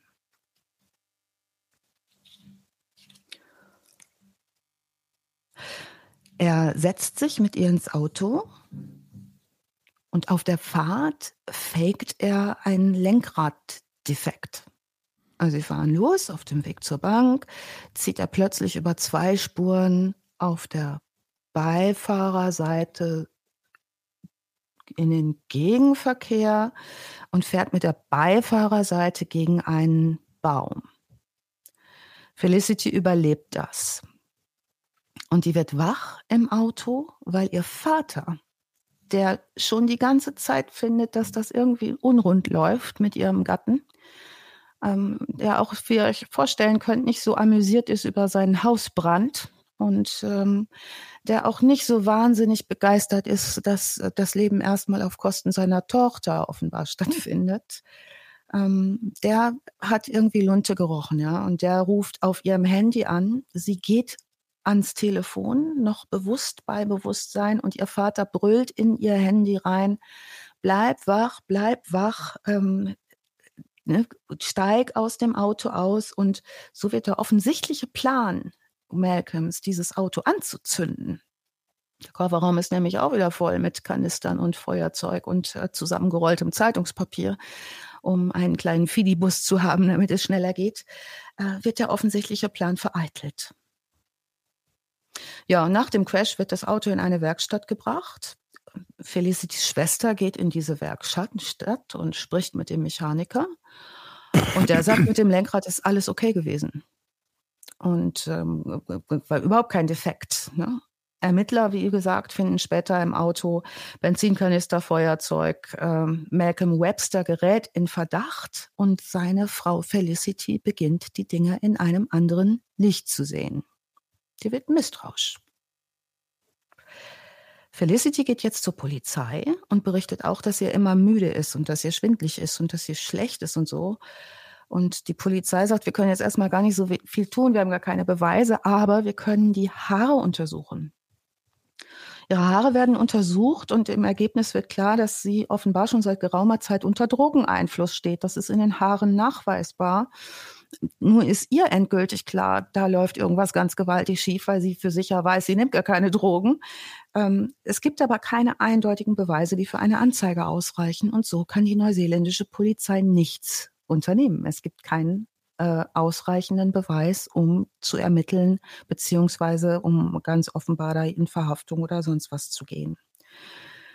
Webster seines Zeichens aber bemerkt jetzt selber, der ist ja nicht ganz doof, schon ein bisschen, aber nicht so ganz, dass es keinen Ausweg gibt. Und der verlässt das Land. Äh, die Schwester von Felicity, Felicity selbst und die lokale Polizei haben ihn genau im Blick und unter Verdacht, aber er, wie gesagt, geht jetzt zurück nach Großbritannien. Die Felicity lässt aber nicht locker und die tut vor allen Dingen eins nicht. Die lässt sich nicht scheiden. Und diese sehr, sehr clevere Felicity macht das deswegen, weil sie verhindern will, dass der nochmal heiratet und genau das Gleiche tut die ist sich sehr sicher, dass, äh, dass es da um viel, viel Geld geht und sagt, nö, also auch wenn das ein großes Opfer für mich ist, mich von diesem schrecklichen Typen nicht scheiden zu lassen, ich bleibe mal verheiratet. Ne? Könnte Schlimmeres verhindern. Aber ich, Moment, ist Hochzeit nicht opt-out? Also ich meine, wenn du verheiratet bist und dein Partner sagt, ich möchte mich scheiden lassen, dann kannst du ja nicht einfach sagen, nö, und ihr bleibt bis ans Ende eures Lebens verheiratet. Da habe ich keine Ahnung, wie das bei den Neuseeländern ist. Und, die ähm, dauert es eine Weile dann, ne? Ja, also mit Scheidung kenne ich mich so ein bisschen aus. Ich habe das auch mal gut hingekriegt. Dauert, äh, ne? Trennungsjahr und so, dauert ein bisschen. So. Ja.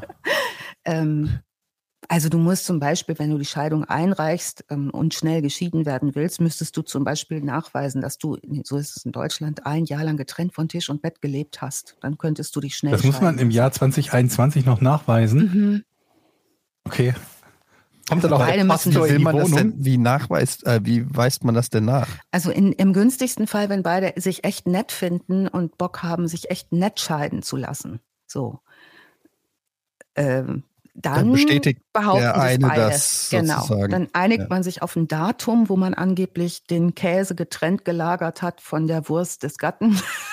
Im, so im Kühlschrank. ne? Und nee, nee, sie hat immer auf dem Sofa geschlafen oder umgekehrt. Und da muss man nur das Gleiche sagen. Das verraten wir natürlich nicht laut, weil das natürlich sehr verboten ist und Scheidungsrichter werden da sehr sauer. Nein, das Lass mich überlegen, so viele- dauert fünf Minuten. So viele von solchen Fällen gibt es wahrscheinlich nicht. Ne? Die, ich mutmaße mal, dass viele dann, dass es bei vielen dann doch dreckig wird. Ne? Ja, oder weißt du, vielleicht hat auch einer nicht so Bock, äh, geschieden zu werden und dann zieht sich das. Und wenn Kinder im Spiel sind, wird's ja manchmal noch mal geht's über die Kinder und dann kann sich sowas schon eklig hinziehen. Ja. Also Georg, so wie wir die Dinge gerne handhaben, lass mal das schnell so. ne, komm, wir machen mal schnell so jetzt. Ne? So läuft es bei vielen. Ich wusste auch gar nicht, nicht. dass das in Deutschland noch so komplex und kompliziert ist, dass Ja. man halt irgendwie so wie im Mittelalter nachweisen muss, dass man getrennt von Tisch und Bett, also ich meine, Ja. wenn zwei Leute sind, die nicht mehr miteinander sein wollen, dann sollte man doch einfach sagen, gut, ihr unterschreibt beide, ihr seid nicht mehr zusammen. So ist es aber nicht. Und das ähm, ist tatsächlich auch so, dass man sich nur scheiden lassen kann, wenn man einen, also man muss einen Anwalt haben in Deutschland. Reicht Hm. aber einer. Also wenn du dich dann echt gut abkannst gegenseitig und sagst, komm, lass mal nur halbarm werden, dann nimmt man sich einen gemeinsamen Anwalt. Und du musst ja Mhm. vor den Herrn treten. Ne? Du musst ja vor den Herrn treten und um Vergebung beten. Gott, Gott war noch nicht dabei heute. Jochen, du hast Gott vermisst, stimmt's? Genau. Georg, du auch? Auf jeden Fall. Genau. Ja. Äh, Gott ist irgendwie nicht wirklich deutlich nicht im Spiel diesmal. Das ist ein bisschen schade, weil ich hatte eigentlich gedacht, wir, könnten ja mal so Action-Buttons entwickeln, wo wir zum Beispiel immer, wenn Gott kommt, donnert's oder immer, wenn ein Psychopath kommt oder ein Soziopath, könnte man so einen Soziopathentusch machen, so Soziopath. Die Psychomusik oder so. Ach so. So, Psychopath. Ja. Webster haut ab nach Großbritannien. Felicity lässt sich das alles irgendwie nicht bieten. Die Untersuchung wird äh, seitens der Polizei eingeleitet leitet auf Bestreben von Felicity. Ähm, die lässt sich, wie gesagt, nicht scheiden, um neue Mordversuche für Malcolm unmöglich zu machen. Die Untersuchungsgruppe, die gegründet wird, ist eher hilflos, versucht aber alles daran zu setzen, den Tod von Claire von 1994 aufzuklären. Klare Beweise fehlen. Jetzt äh, bestellen die alles in den Ring, was es gibt an Pathologenkapazitäten und Toxikologen und Unfallgutachter. Also das die Creme de la Creme der Untersucher wird eingesetzt. Und es gelingt tatsächlich in einem winzigen noch vorhandenen Stück Leber von der Claire Webster ähm, aus den Asservaten Diazepam nachzuweisen, das auf keinen Fall von selbst dort hineingekommen sein kann. Ein klarer Beweis ist also nun da, dass die Claire, seine erste Frau, ähm, das brennende Auto nicht verlassen konnte, weil sie zutiefst sediert war und das nicht freiwillig. Unfallermittler finden jetzt heraus, dass es, wie du eben schon gesagt hast, Georg, dass wohl kaum bei dem Unfall mit Claire, wie er damals behauptet hat, er einem Motorradfahrer ausweichen musste bei dem langsamen Tempo, mit dem er unterwegs war, musste der gar niemandem, nicht mal einem Hasen ausweichen. Und ermitteln auch, dass das äh, Auto bei dem geringen Tempo nicht derart schnell von selbst in Flammen aufgegangen sein kann. Die tauschen, tauschen sich aus mit den neuseeländischen Ermittlern und werden sich klar darüber, dass auch die Geschichte beim zweiten Unfall, in dem das Auto angeblich eine defekte Lenkung hatte, nicht stimmen kann. Während die jetzt so der Sache näher kommen und ermitteln und die Beweise zusammentragen, um ihn dingfest zu machen irgendwann, weil ja klar ist, wir haben schon einen harten Verdacht hier. aber können den nicht verhaften, weil es zu wenig Beweise gibt. Während dieser Ermittlungen wegen Mordes und versuchten Mordes, äh, während die laufen, hält Webster sich in den schottischen Highlands in Argyll auf. Und zwar im Haus von Simone Benjeries. Die weiß von all dem nichts. Die weiß nichts von Frau und Kind in Neuseeland. Die denkt, alles ist gut. Und sie denkt auch, sie sei verlobt mit ähm, Malcolm und er sagt ihr das auch. Darf ich mal kurz, also ich weiß nicht, ob diese Feststellung zutrifft, aber so, ich habe immer dieses Gefühl, gerade bei diesen ganzen Killern, dass die Frauen immer so ein bisschen naiv sind und gutgläubig und also natürlich kann es auch sein, dass das einfach Meister im ähm, Vertuschen und, und Spielen sind, aber man hat immer so ein bisschen das Gefühl, die Frauen hätten im, im, im Laufe der Zeit irgendwie drauf kommen können oder so. Das ist natürlich im Nachhinein immer leicht, weil wir alles so im Zeitraffer, im, im Fokus sehen. Und wenn das so in, nebenbei im Leben passiert, sage ich mal, dann, wenn meine Frau nach Hause kommt, denke ich ja auch, zähle ich auch nicht, weiß ich nicht, die Einkaufstüten oder so, da denkt mir was. Aber ähm, man hat immer so ein bisschen das Gefühl, dass da ja, dass da so eine gewisse Naivität und immer, es, es ist immer so, die sind verliebt und die lieben ihren Mann und die sind so glücklich, dass sie den haben und er ist so toll und bla. Irgendwie, das ist immer so, habe ich das Gefühl, wie so ein gängiges Thema bei uns. Mhm. Täuscht mich das oder ist das wirklich auch immer, gehen diese, also so, dass die, es müssen nicht die Frauen sein, es kann auch umgekehrt sein, wenn die Frau der Täter ist, dass der Mann ist, aber das ist immer so ein mhm. Enabler mhm. ist irgendwie. Ich glaube, da ist was blind. dran. Also ich glaube, da ist was dran. Ich glaube, dass es nur möglich ist mit Leuten, die überhaupt erstmal nicht misstrauisch sind. Ich, ich glaube halt in, in manchen Fällen, also in dem wissen wir es jetzt nicht, zumindest haben wir noch nichts entsprechendes gehört, außer dass der eine Vater misstrauisch war. Aber in manchen Fällen sind die ja auch misstrauisch, aber nicht misstrauisch genug, um sich zu trennen. Ja. Weil die sich halt denken, irgendwas stimmt hier zwar nicht, aber die gehen halt nicht davon aus, dass ihr Partner sie ermorden möchte. Mhm. Und den Fall, glaube ich, von dem hört, hören wir in Zukunft auch noch extrem häufig, dass die ja. Partner sagen, ja, irgendwie der macht das und das und irgendwie ich fühle mich nicht wohl oder sogar ich fühle mich nicht sicher. Und vor aber trotzdem noch mhm. nicht sagen, ähm, ich, äh, ich trenne mich von demjenigen. Am offensichtlichsten bei, bei Gewalt in den Beziehungen. Da ist es ja oft so, dass, dass die unmittelbar mitbekommen, von wem es ausgeht und einer Gefahr und einem Schaden ausgesetzt sind, aber sagen, na gut, trotzdem bleibe ich noch bei ihm oder bei ihr, wie auch immer. Mhm. Und äh, es, es rächt, rächt sich dann halt. In diesen Fällen, die Alicia ähm, erzählt, ist es ja so, dass ähm, der Partner ähm, der, der Frau auch, auch hilft bei dieser möglichen Krankheit. Der ist immer an ihrer Seite, pflegt sie und beide wissen ja nicht, was los ist, nur er weiß es mhm. und sagt es nicht. Das ist ja so, der haut ja ja keiner rein, sondern der kümmert sich ja angeblich. Ne? Also da, ja, miss, da misstrauisch zu werden, da braucht es, glaube ich, eine Weile. Ne? Ja. Aber dieses Pattern, äh, was Georg auch gerade beschrieben hat, ist schon auch, also es gibt es ja wirklich auch häufig, jetzt mal ohne Mord und Totschlag vielleicht, aber das äh, erfährt man ja immer wieder, dass die, die Toleranz, die manchmal dem Partner gegenüber aufgebracht wird, egal was für schlimme Sachen der teilweise oder die macht, ähm, und man das irgendwie immer noch entschuldigt und sagt, naja, hatte aber auch einen anstrengenden Tag oder eine schwere mhm. Woche mhm. oder irgendwas. Also das finde ich immer wieder faszinierend, wie viel ähm, man kriegt das, also ich kriege das ständig irgendwie mit von Leuten, die in irgendwelchen toxischen Beziehungen stecken und das wirklich jahrelang teilweise aushalten. Ähm, Weil man immer auch wieder denkt, es könnte ja wieder besser werden. Ja. Ne? Ja. Vielleicht ist es ja noch zu kitten, es könnte ja wieder besser werden. Ja. Zumal es in der Regel ja anfangs sehr, sehr schön ist. Und was Malcolm Webster hier macht, da gehe ich total mit, Etienne, was du gerade so vermutet hast, ist, dass der in der ersten Zeit super schnell handelt. Es wird schnell geheiratet, es wird schnell, und zwar innerhalb drei Monatsfrist teilweise, werden diese Verträge gemacht und so. Jetzt wissen wir aber aus der Psychologie, dass äh, Leute, die sehr verliebt sind, drei Monate lang ungefähr einen Hirnströmer haben wie Leute mit einer akuten Psychose.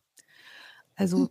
Dieses Verliebtsein macht mit dem Gehirn, dass sozusagen Kognition relativ stark ausgeschaltet ist in Gegenwart des Partners, arbeiten gehen kann man noch, aber ihr kennt das vielleicht, wenn ihr so frisch Verliebte mal seht, ne, Freunde oder so, die sich neu verlieben, wo man denkt, boah, das können wir überhaupt nicht mal unterhalten. Ne? Ja. Das ist irgendwie. Mit denen du auch drei Monate lang nichts anfangen kannst. Ne? Du ja. kannst dich ja nicht mehr mit, mit einem nee. von denen verabreden nee. oder so. Die tauchen entweder ab und sind, stehen nicht zur Verfügung oder du hast so, so hey, nee, so voll super, dass es regnet, macht mir irgendwie gar nichts. Und das ist so dieses, ne, diese erste Happiness. Mhm. Hat man Hirnströme gemessen, es ist genau der gleiche Hirnstrom wie bei einem Psychotiker. Das, das, geht mir aber seit, seit 17 Jahren so, glaube ich. oh, deine Frau muss die ja mal deine Frau fragen. Meinst du, redest du von der Frau, die du vergessen hast in der Wohnung und eingeschlossen hast, als du zur Arbeit gefahren bist? Ich könnte sie jetzt fragen, aber die, äh, die darf erst ab mittags was sagen. Mhm. Ich glaube, sie wird antworten mit Ach Jochen. Ach Jochen. Gut. Nee, ich glaube, was passiert tatsächlich ist, ähm, also es gibt eine, gab auch ein Experiment mal dazu, man hat es wirklich doll untersucht, dieses Verliebtsein, was dann alles nicht mehr funktioniert. Und es gab einen ähm, indigenen Stamm, die haben zum Beispiel ihre Verliebten in getrennte Tipis gesperrt, weil die gesagt haben, die sind eine Gefahr für die Gemeinschaft. Die bauen nur noch Scheiße, die sind was schlechte Jäger.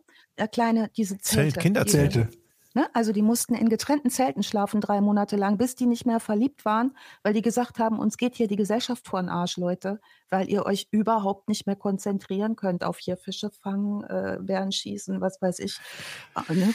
Verrückt. Also da war verliebt gleich verrückt. Also es, es scheint ein altes Phänomen zu sein, dass da ja, sowas wie Kognition und Verstand und so, ne, nicht so ganz weit vorne ist. Naja, und der Rest, Georg, finde ich, würde ich so, sofort mitgehen, ist, war mal so schön. Mal gucken, vielleicht wird es wieder so schön.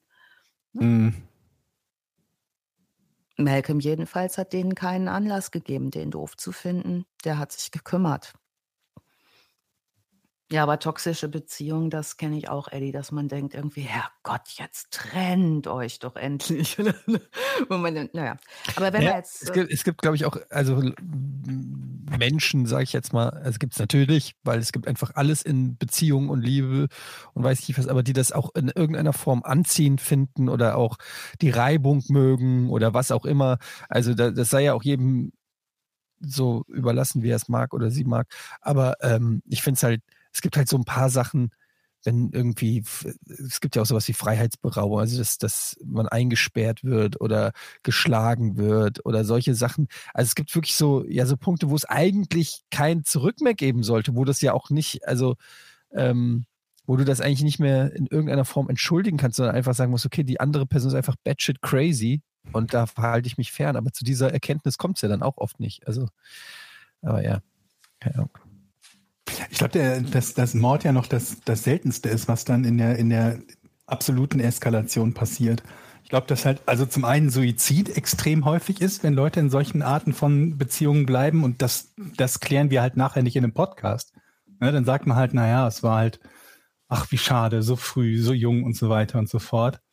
Oder halt alle möglichen Verhaltensweisen, die, die auch hochgradig äh, ungesund sind, um, um mit so einer Situation klarzukommen, wenn man isoliert ist. Also ich denke da so an alle möglichen Arten von, von Drogen oder und Medikamentenmissbrauch bei den Leuten, die in solchen Beziehungen drin stecken und die sich denken, gut, wenn ich es schon nicht ändern kann, in Anführungsstrichen, natürlich könnten sie, aber sie wollen die Beziehung nicht verlassen, dann gucke ich halt, dass ich innerhalb dieser Beziehung möglichst taub bin und stumpf bin und dass es mir eben nicht so weh tut. Ne? Und die, die, wenn man so drüber nachdenkt, sind das eigentlich Fälle, die vermutlich mindestens genauso tragisch sind, wie äh, wenn es in, in, in, äh, in den, den, den Mord durch den Partner eskaliert, wie unser, unser Fall heute.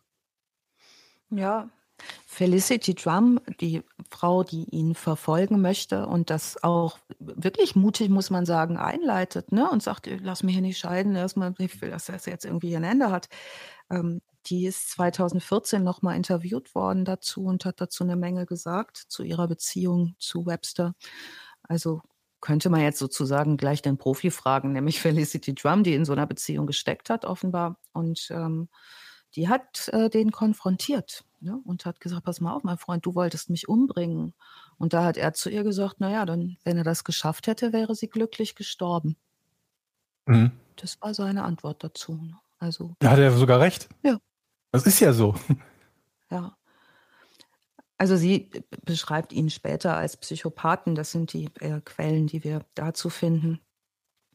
ähm, als äh, Webster 2000 aus Neuseeland flieht und äh, diese Simone Benjery, ben, Banerjee, Verzeihung, ähm, gerne bigamisch heiraten möchte, sozusagen. Ne? Also, nachdem er ihr gesagt hat, hat übrigens, dass er Leukämie im Endstadium hat, da äh, sind wir wieder, ähm, ändert Simone ihr Testament und überlässt äh, Webster ihren gesamten Nachlass. Ähm, parallel ähm, hat er eine Beziehung zu Christina Willis im Jahr 2002. Ähm, der leiht sich Geld von ihr, gibt ihr das nicht wieder, verbrennt eine Computerfestplatte in ihrem Garten, sagt auch ihr, er habe Krebs überredet sie, ein Testament in ihrem Namen zu machen, ihm eine Vollmacht zu geben. Es gibt keine Beweise dafür, dass er versucht hat, sie auch zu töten. Aber es wurde spekuliert, dass er die Beziehung ähm, beendet hat, weil er entdeckt hat, dass die Simone Banerjee äh, unabhängiger war und wohlhabender war. Und ähm, er beantragt einen Kredit und behauptet, wie gesagt, dann er habe Leukämie. Jetzt parallel wissen wir ja, ermitteln die neuseeländischen und die schottischen Beamten in dieser äh, äh, Einsatzgruppe und sie schicken der ähm, Simon Banerjee, die vollkommen ahnungslos ist, einen sogenannten Osman-Brief. Habt ihr davon schon mal was gehört? Nee. Ich nämlich auch überhaupt noch Mhm. nicht. Also die schicken Handelt es sich bei diesem Brief um, Ich möchte sie lösen. einen Brief von Osman. um einen Mann namens Osman? Ja, Nein, tatsächlich. du bist Jochen. Nein, okay, keine Ahnung. Aber es klingt nach einem Pornrätsel.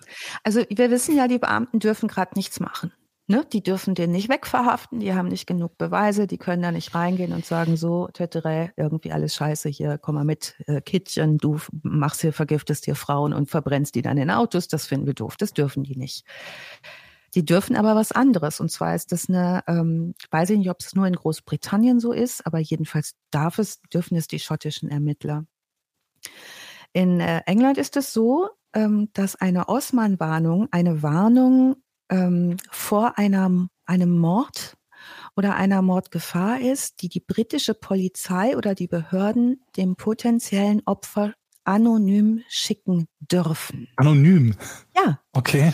Und zwar äh, stammt diese Möglichkeit der sogenannten Osman-Warnung aus einem Rechtsstreit ähm, eines Osman gegen Großbritannien aus dem Jahr 98, der vor dem Europäischen Gerichtshof für Menschenrechte verhandelt wurde. Äh, die Kläger waren die Witwe von Ali Osman, ähm, der von Paul Paget Lewis erschossen wurde. Ähm, die Witwe hieß Mulkir Osman und ihr Sohn Ahmed, die äh, klagten gegen Großbritannien. Und zwar richtete sich die Beschwerde gegen das Versäumnis der Behörden auf eine Reihe von deutlichen Warnzeichen zu reagieren. Äh, Zumal bekannt war, dass Paget Lewis eine ernsthafte Bedrohung für die körperliche Sicherheit von Ahmed Osman und seine Familie darstellte. Die Kläger machten also geltend, der Polizei seien Informationen erteilt worden, aus denen hätte deutlich gemacht werden müssen, dass von der Person eine große Gefahr ausgeht. Der Europäische Gerichtshof für Menschenrechte entschied darauf hin, dass die Aussage, die Polizei schulde den Antragstellern äh, keine Sorgfaltspflicht gegen Arti Artikel 6 der Europäischen Menschenrechtskonvention verstoße und seitdem darf die Polizei dort Hinweise auf Lebensdrohungen herausgeben. Anonym. Also sie werden verwendet, diese Osman-Briefe. Moment, also die Polizei darf nicht, sagt dann nicht, dass es die Polizei ist. Die sagen, äh, hier ist, ähm, hallo, hier ist Peter. Ich glaube, in Dein Leben ist in Gefahr. Ich glaube, in Einzelfällen dürfen sie auch polizeilich warnen. Also sie werden, ähm, sie geben, ähm, wenn sie nicht genügend Beweise haben, dürfen sie keine Behauptungen anstellen. Das heißt, sie dürfen aber einen Hinweis geben und das können sie in persona tun natürlich und hingehen oder eben über so einen Brief. Mm, 2017 hat die ähm, Polizei in England und Wales mehr als 776 Osman-Warnungen oder Bedro Bedrohungsbekannte herausgegeben, wie es heißt. Es war ein Anstieg von 14 Prozent gegenüber dem Vorjahr.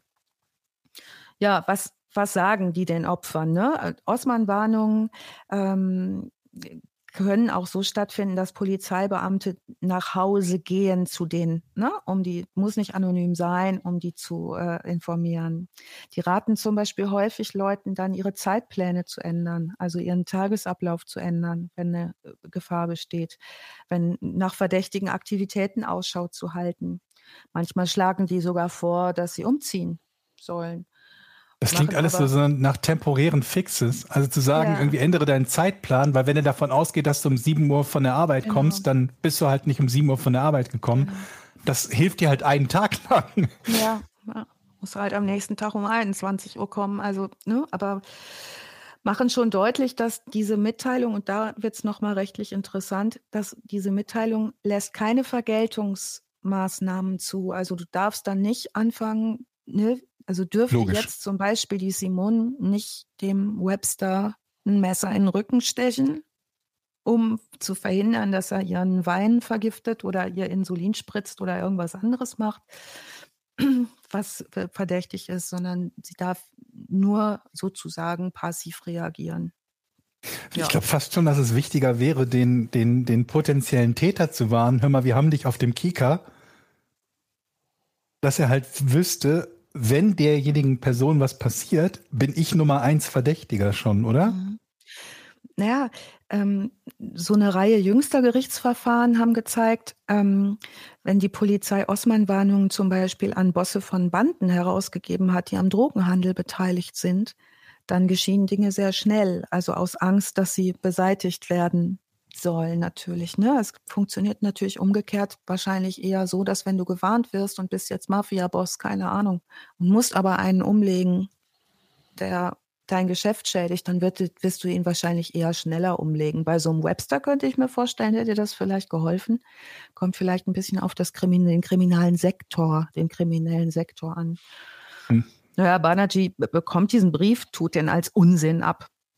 Und ähm, äh, sagt irgendwie äh, später ähm, über ihn, der ist ein wahnsinnig guter Schauspieler und er würde Colin Firth, das ist der Schauspieler aus The King's Speech, den kennt ihr bestimmt, den britischen Schauspieler, alle ihre machen den Rang ablaufen. Er sei charmant gewesen, das habe ihn so plausibel gemacht. Und was später auch noch entdeckt wird, ist, sie ist Seglerin und passionierte Seglerin, dass er ihr Boot manipuliert hat, also dass er wohl alles getan hat, um sie zu Tode zu bringen, unter anderem ihre Schwimmweste als einzige auf dem Boot äh, manipuliert zu haben, so dass sie sicher untergegangen wäre, wenn sie über Bord gegangen wäre. Ja, ähm,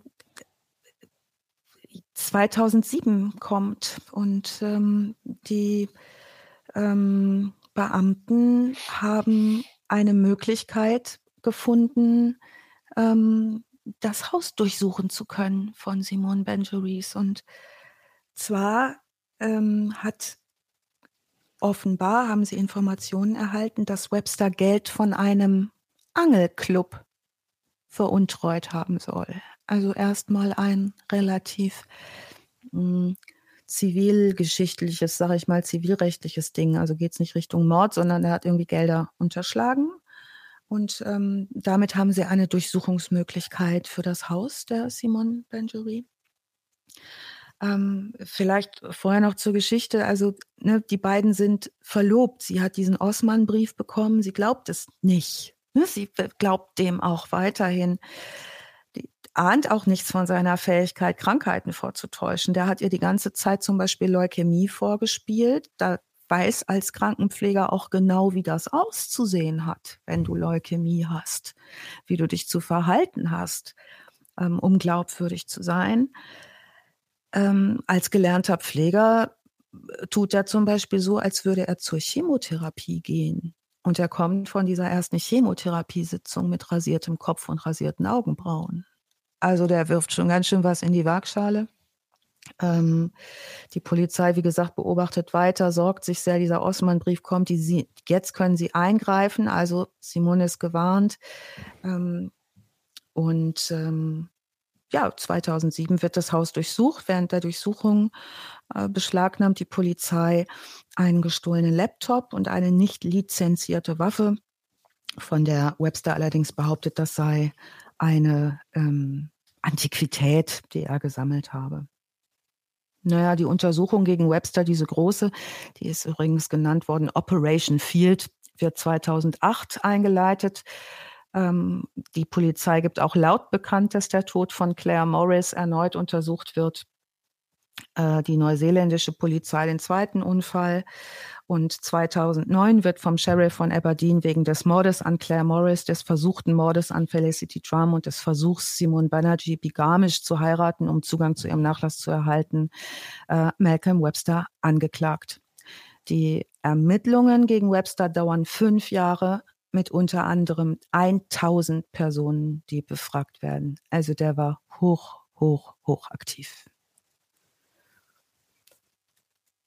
Ja, äh, Webster wird am 19. Mai 2011 vor dem High Court of Justiciary in Glasgow nach dem längsten Strafprozess in Schottland mit einem einzigen Angeklagten verurteilt. Er wird von einer Jury aus neun Frauen und sechs Männern für schuldig befunden. Einige der Urteile der Jury sind einstimmig, einige mehrheitlich. Leiter der Anklage ist Derek Ock und er wird am 5. Juli 2011 zu lebenslanger Haft mit einer Mindeststrafe von 30 Jahren verurteilt und sitzt noch heute. Er wird auch, wurde auch als Pfleger aus diesem Pflegeregister gestrichen, in dem, aus dem britischen, also so, dass selbst wenn er rauskommt, auch nicht mehr als Krankenpfleger arbeiten kann. Berichten zufolge hat er Insassen nach seiner Verhaftung erzählt, dass er glaube, im Gefängnis zu sterben. Und ähm, ein Inmate da äh, hat über ihn gesagt, es sei der langweiligste Typ, den er je kennengelernt hat. Also offenbar ist es da seine Schauspielerei nicht mehr so, kommt nicht mehr so gut an. Ähm, 2011 wurde nochmal berichtet, dass Webster von einem anderen Häftling mit einer Metallstange angegriffen worden sei. Ähm, nach weiteren Angriffen weigerte sich Webster angeblich monatelang zu duschen und heuerte schließlich einen verurteilten Pädophilen im Knast an, ihn zu beschützen. Ging nochmal in Berufung 2013 und 2014, wurde auch nochmal stattgegeben, äh, dann allerdings 2016 nach erneuter Überprüfung abgelehnt. Ja, wir wissen, das war nicht alles wahrscheinlich, was der getan hat. Das ist alles, was man ihm nachweisen konnte. Wie viele hatte der jetzt verbucht auf dem Gewissen? Also die das zeitliche gesegnet haben. Seine erste Frau ist verbrannt. Ja. Dann ist die in Neuseeland, hat er die auch umgebracht? Nein, die, ist, hat, die hat ja überlebt. Das war ja die, die ihn sozusagen Christina zur Strecke Willis. gebracht hat. Ne? Genau. War das, ne? Ja. ja. Also die hat bis zum Ende tatsächlich überlebt. Gut. Ja. Also es gab ähm, auffällige Todesfälle und Verdachtsfälle. Also es gab äh, seine erste Frau, hat er in Schottland ähm, umgebracht mittels Autounfall. Zweites, mhm. ne, versuchter Mord bei der äh, Willis. Und ähm, wurde verurteilt, im Urteil steht auch wegen, also Bigamie, dieses ne, Ehe anbahnen, ist anscheinend auch eine Straftat, kann man sich ja auch mal merken. Ähm, Interessant finde ich, dass der, dass die, die Jury in, wo war das jetzt, Schottland, ähm, wo er verurteilt wurde, nicht einstimmig sein muss. Bei den Amis muss ja einstimmig sein, ja. ne? Du hast ja eben ja. gesagt, mehrheitlich. Mhm. Ja, fand ich auch interessant. Ähm, was im Nachhinein bekannt wurde und neu angeguckt wurde, es gab auffällige Todes- und Verdachtsfälle schon Ende der 80er Jahre. Ähm, da ist er nämlich in Dubai gewesen, wenn ich mich nicht nee, in Dhabi, stimmt gar nicht, in Dubai, in Dhabi, Abu Dhabi. Und zwar war er 30 Jahre alt vor der Hochzeit mit seiner ersten Frau und hat da im äh, Tavam Hospital auf einer Kinderstation gearbeitet. Dort wurde ihm sechs Monate nach Arbeitsantritt gekündigt, nachdem äh, drei Kinder unter seiner Obhut gestorben sind. Alle drei Kinder waren unter sechs Jahre alt und alle starben an Herzversagen was für Kinder in diesem Alter sehr, sehr ungewöhnlich ist. Kinder sterben in aller Regel nicht plötzlich an Herzversagen. Ähm, aufgrund der äh, islamischen Kultur, die äh, Obduktionen ja verbietet, äh, ne, und eine schnelle Bestattung bevorzugt wird, wurden, gab es keine ausreichenden Beweise mehr im Nachhinein. Ähm, aber seine ehemalige Mitarbeiterin und auch seine Freundin Beth Brown hat später erklärt, ähm, dass Webster äh, Websters Vorgesetzte entdeckt hatten, dass er sich selbst wohl Insulin injiziert hatte und ähm, dass vermutet wird, dass er das bei den Kindern auch getan hat. die ist ein paar Mal drauf und dran gewesen, das der Krankenhausleitung zu sagen und hat dann aber immer wieder zurückgezogen und ist davor zurückgeschreckt, das zu tun.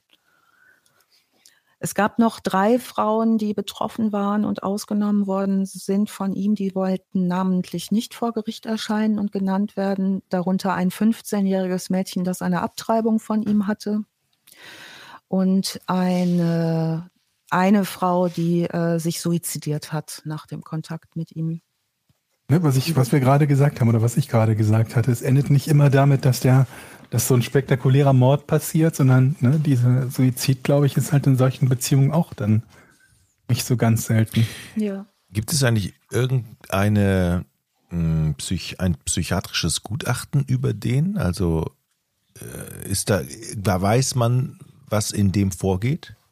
Ja, also wenn ihr euch für den Typen interessiert, wo das nochmal gut angeguckt wird, es gibt eine dreiteilige ITV-Miniserie, die heißt The Widower von 2014. Ähm, also wir haben es ja mit einem schwarzen Witwer zu tun, die sind eher ungewöhnlich. Meistens sind es ja die Frauen, die die Giftmorde äh, inszenieren, äh, weil sie weniger gewalttätig sind. Ähm, aber der ist äh, tatsächlich verfilmt worden und ich habe mir jetzt noch nicht angeguckt, den Dreiteiler. Ähm, kann ich jetzt zur Qualität nichts sagen. Etienne, hast du den zufällig gesehen? Nee, ich habe selber eben ähm, gegoogelt, was es an Filmen dazu gibt. Habe auch nur den gefunden, aber sagt ja. mir auch nichts. Auch die Leute, die den gemacht haben, kenne ich jetzt nicht. Aber ich habe jetzt natürlich, wie immer, nach dem Podcast Interesse daran, irgendwie noch Fiction dazu zu gucken. Ja, und äh, wir haben uns neulich, Georg und ich, darüber unterhalten, wie schaffen denn das diese Leute? Und Georg, du hast mir geschrieben, ähm, ob mir schon mal aufgefallen sei, wie war der Wortlaut, dass Lügner im Verhör ständig rumheulen. Ne? Und zwar übertrieben rumheulen, ja. ja. Also weil ich habe jetzt, ähm, es gibt so ein, so ein paar Serienkanäle, wie auch immer, die sich halt mit allen möglichen Kriminalfällen befassen. Und sehr häufig ist es dann eben auch so, dass das ungewöhnliche Kriminalfälle sind und ungewöhnlich ist eigentlich fast immer, wenn nicht ein Mann jemand anderen umgebracht hat. Also wenn, wenn ja. Frauen beteiligt sind, das ist schon relativ ungewöhnlich. Und davon waren einige da. Und allesamt, diese, diese Frauen, die ihre Männer halt irgendwie äh, umgebracht hatten, haben halt so unfassbar künstlich rumgeheult. Also die haben nicht irgendwie erzählt und sind dann mal in Tränen ausgebrochen oder gestockt, so wie alle anderen Angehörigen, wenn sie befragt wurden, sondern die schienen das Gefühl gehabt zu haben, dass es wichtig ist, von Anfang bis Ende bei jeder Frage zu hyperventilieren, durchgehend in Tränen auszubrechen, sodass ihr denkst, Himmel, das ist, sieht so unfassbar künstlich aus, was du da gerade machst. Dadurch wird es nicht glaubhafter. Und da habe ich Alice geschrieben, ob ihr das auch schon mal aufgefallen ist. Dass ja. du natürlich, äh, muss man auch sagen, bei mir auch dieser, dieser Hindsight-Bias. Ich weiß ja. ja. dass die schuldig sind. Genau. Und von daher guckt man da ganz, ganz anders drauf. Aber der umgekehrte Fall ist halt viel häufiger, dass den, die Öffentlichkeit Leuten vorwirft, du weinst ja nicht genug. Ja. Ne? Dein Kind ist umgekommen oder vermisst und du weinst gar nicht genug, wo ich mir denke, auch da wieder, ich habe so viele Leute gesehen, die über ganz, ganz tragische, überprüfbare Ereignisse in ihrem Leben reden und die halt auch nicht durchgehend heulen. Mhm. Die ganz, ganz trocken berichten, aber wo es manchmal Situationen gibt, wo es die halt übermannt, wo sie vielleicht über eine bestimmte Situation mit ihrem Kind, ihrem Vater, ihrem Partner nachdenken und dann kommen halt Tränen und sie müssen, sie ringen um Fassung. Aber ja, also das ist so eine, so eine Sache, die mir irgendwie extrem aufgefallen ist bei den. Wir werden noch genügend Fälle haben, wo wir dann auch die entsprechenden Videos verlinken, wo ihr euch das dann auch gucken könnt. Ich habe eine Liste gemacht für Alice von Kriminalfällen, wo ich manchmal als großen Kommentar dazu geschrieben habe, guck dir dieses Laienschauspiel an. Also dazu werden wir auch noch kommen, aber der zählt jetzt nicht dazu, weil ich bei ihm jetzt keine Interviews oder so gesehen hätte. Aber was ich auf jeden Fall verlinke, denn äh, das habe ich mit meinem Kind geübt, ob das wirklich klappt. Es gibt ein ganz tolles Video vom Schauspiel Dortmund, wo eine hervorragende, sympathische Schauspielerin zeigt, wie das geht, auf Knopfdruck zu heulen. Das ist gut. Und das ist super. Also dies, das ist erstens total lustig, dieses Video, und es funktioniert. Also du musst ähm, also du darfst die Augen nicht zumachen. Also du musst nicht an was Trauriges denken, das jetzt nicht. Aber ähm, du könntest, darfst die Augen nicht zumachen. Du starrst am besten so ein bisschen ins Leere. So, hm? aber nicht blinzeln. Ne, schön offen lassen die Augen. So, und jetzt müsst ihr auch nicht an schlimme Sachen denken. Jetzt sagt ihr so ein Wort ganz hinten im Hals, damit ihr es hinter die Augen kriegt. So Flugzeug, aber nicht laut Flugzeug und das so und dann merkt ihr schon, wie der Druck steigt. Nicht blinzeln. Dahinter in der Hinteraugendruck kommt. Und wenn ihr jetzt Flugzeug. weitermacht, dann könnt ihr die Stimme so ein bisschen mitnehmen. Und dann könnt ihr gleich richtig losholen. Das ist total Das ist super, wenn's mal- halt Wenn es mal wieder Spinat gibt oder so, dann stelle ich mich in die Küche. Ich bin mir nicht sicher, ob das hilft, Jochen, wenn du anfängst zu weinen, wenn es Spinat gibt. Aber ich sehe jedenfalls bei Jochen, das, du hast richtig Tränen in den Augen gekriegt gerade, ne? Es das geht. Mhm. Ich, ich im Gegensatz zu euch beiden anderen, ich habe wenigstens noch Emotionen im Körper, versteht ihr? Emotionen. Ja. Apropos im Körper, ich habe auch was im Körper, das unbedingt raus will. Oh, Wollen wir das so genau wissen? Investigativität, nennt man das so? Ähm. schnell mal aufhören. Ich sag immer, Import, Export. Ähm, was? Nichts schon gut. Ähm, das war ein sehr schöner Fall, wie immer. Ja, danke. Sehr spannend. Ähm, danke, Alice, fürs, fürs Recherchieren. Danke natürlich auch, Georg. Ich möchte noch ein bisschen darüber reden. Ja, kannst, könnt, könnt ihr ja machen. Ich muss jetzt nur. Ich will ja wenigstens wissen, wie viele Seiten Recherche du diesmal hast. 23. Ui, Moment mal, ein riesenlanger Fall. Du hattest schon mal 86 Seiten oder 80 Ja, Seiten. Ich Und für den das im, mittlerweile auswendig. okay. Die ich gar nicht mehr hingeschrieben. Oder Insofern. du schreibst kleiner vielleicht. Ja, genau. Das, so, zwei Punkt. Nee, das schaffe ich deutlich nicht. Ich auch deutlich über 20 bin. Insofern. Kenn ich. Wahnsinnsfall. Brille. Völlig Sehr schöner Fall. Ähm, das war's mit Folge, was habe ich gesagt? 17, ne? 16? 17. 17. Von Verbrechen ohne richtigen Namen. In zwei Wochen melden wir uns wieder zurück mit einer neuen Folge. Empfehlt uns gerne weiter. Lasst gerne auch mal eine Rezension bei Apple Podcasts oder so da. Das hilft natürlich alles, wenn ihr vorausgesetzt es ist gut, sonst hilft es natürlich nicht. ähm, und ja, vielen Dank fürs Zuhören. Danke, Alice. Danke, George. Danke, Jochen. Tschüss. Tschüss. Macht's Tschüss. gut.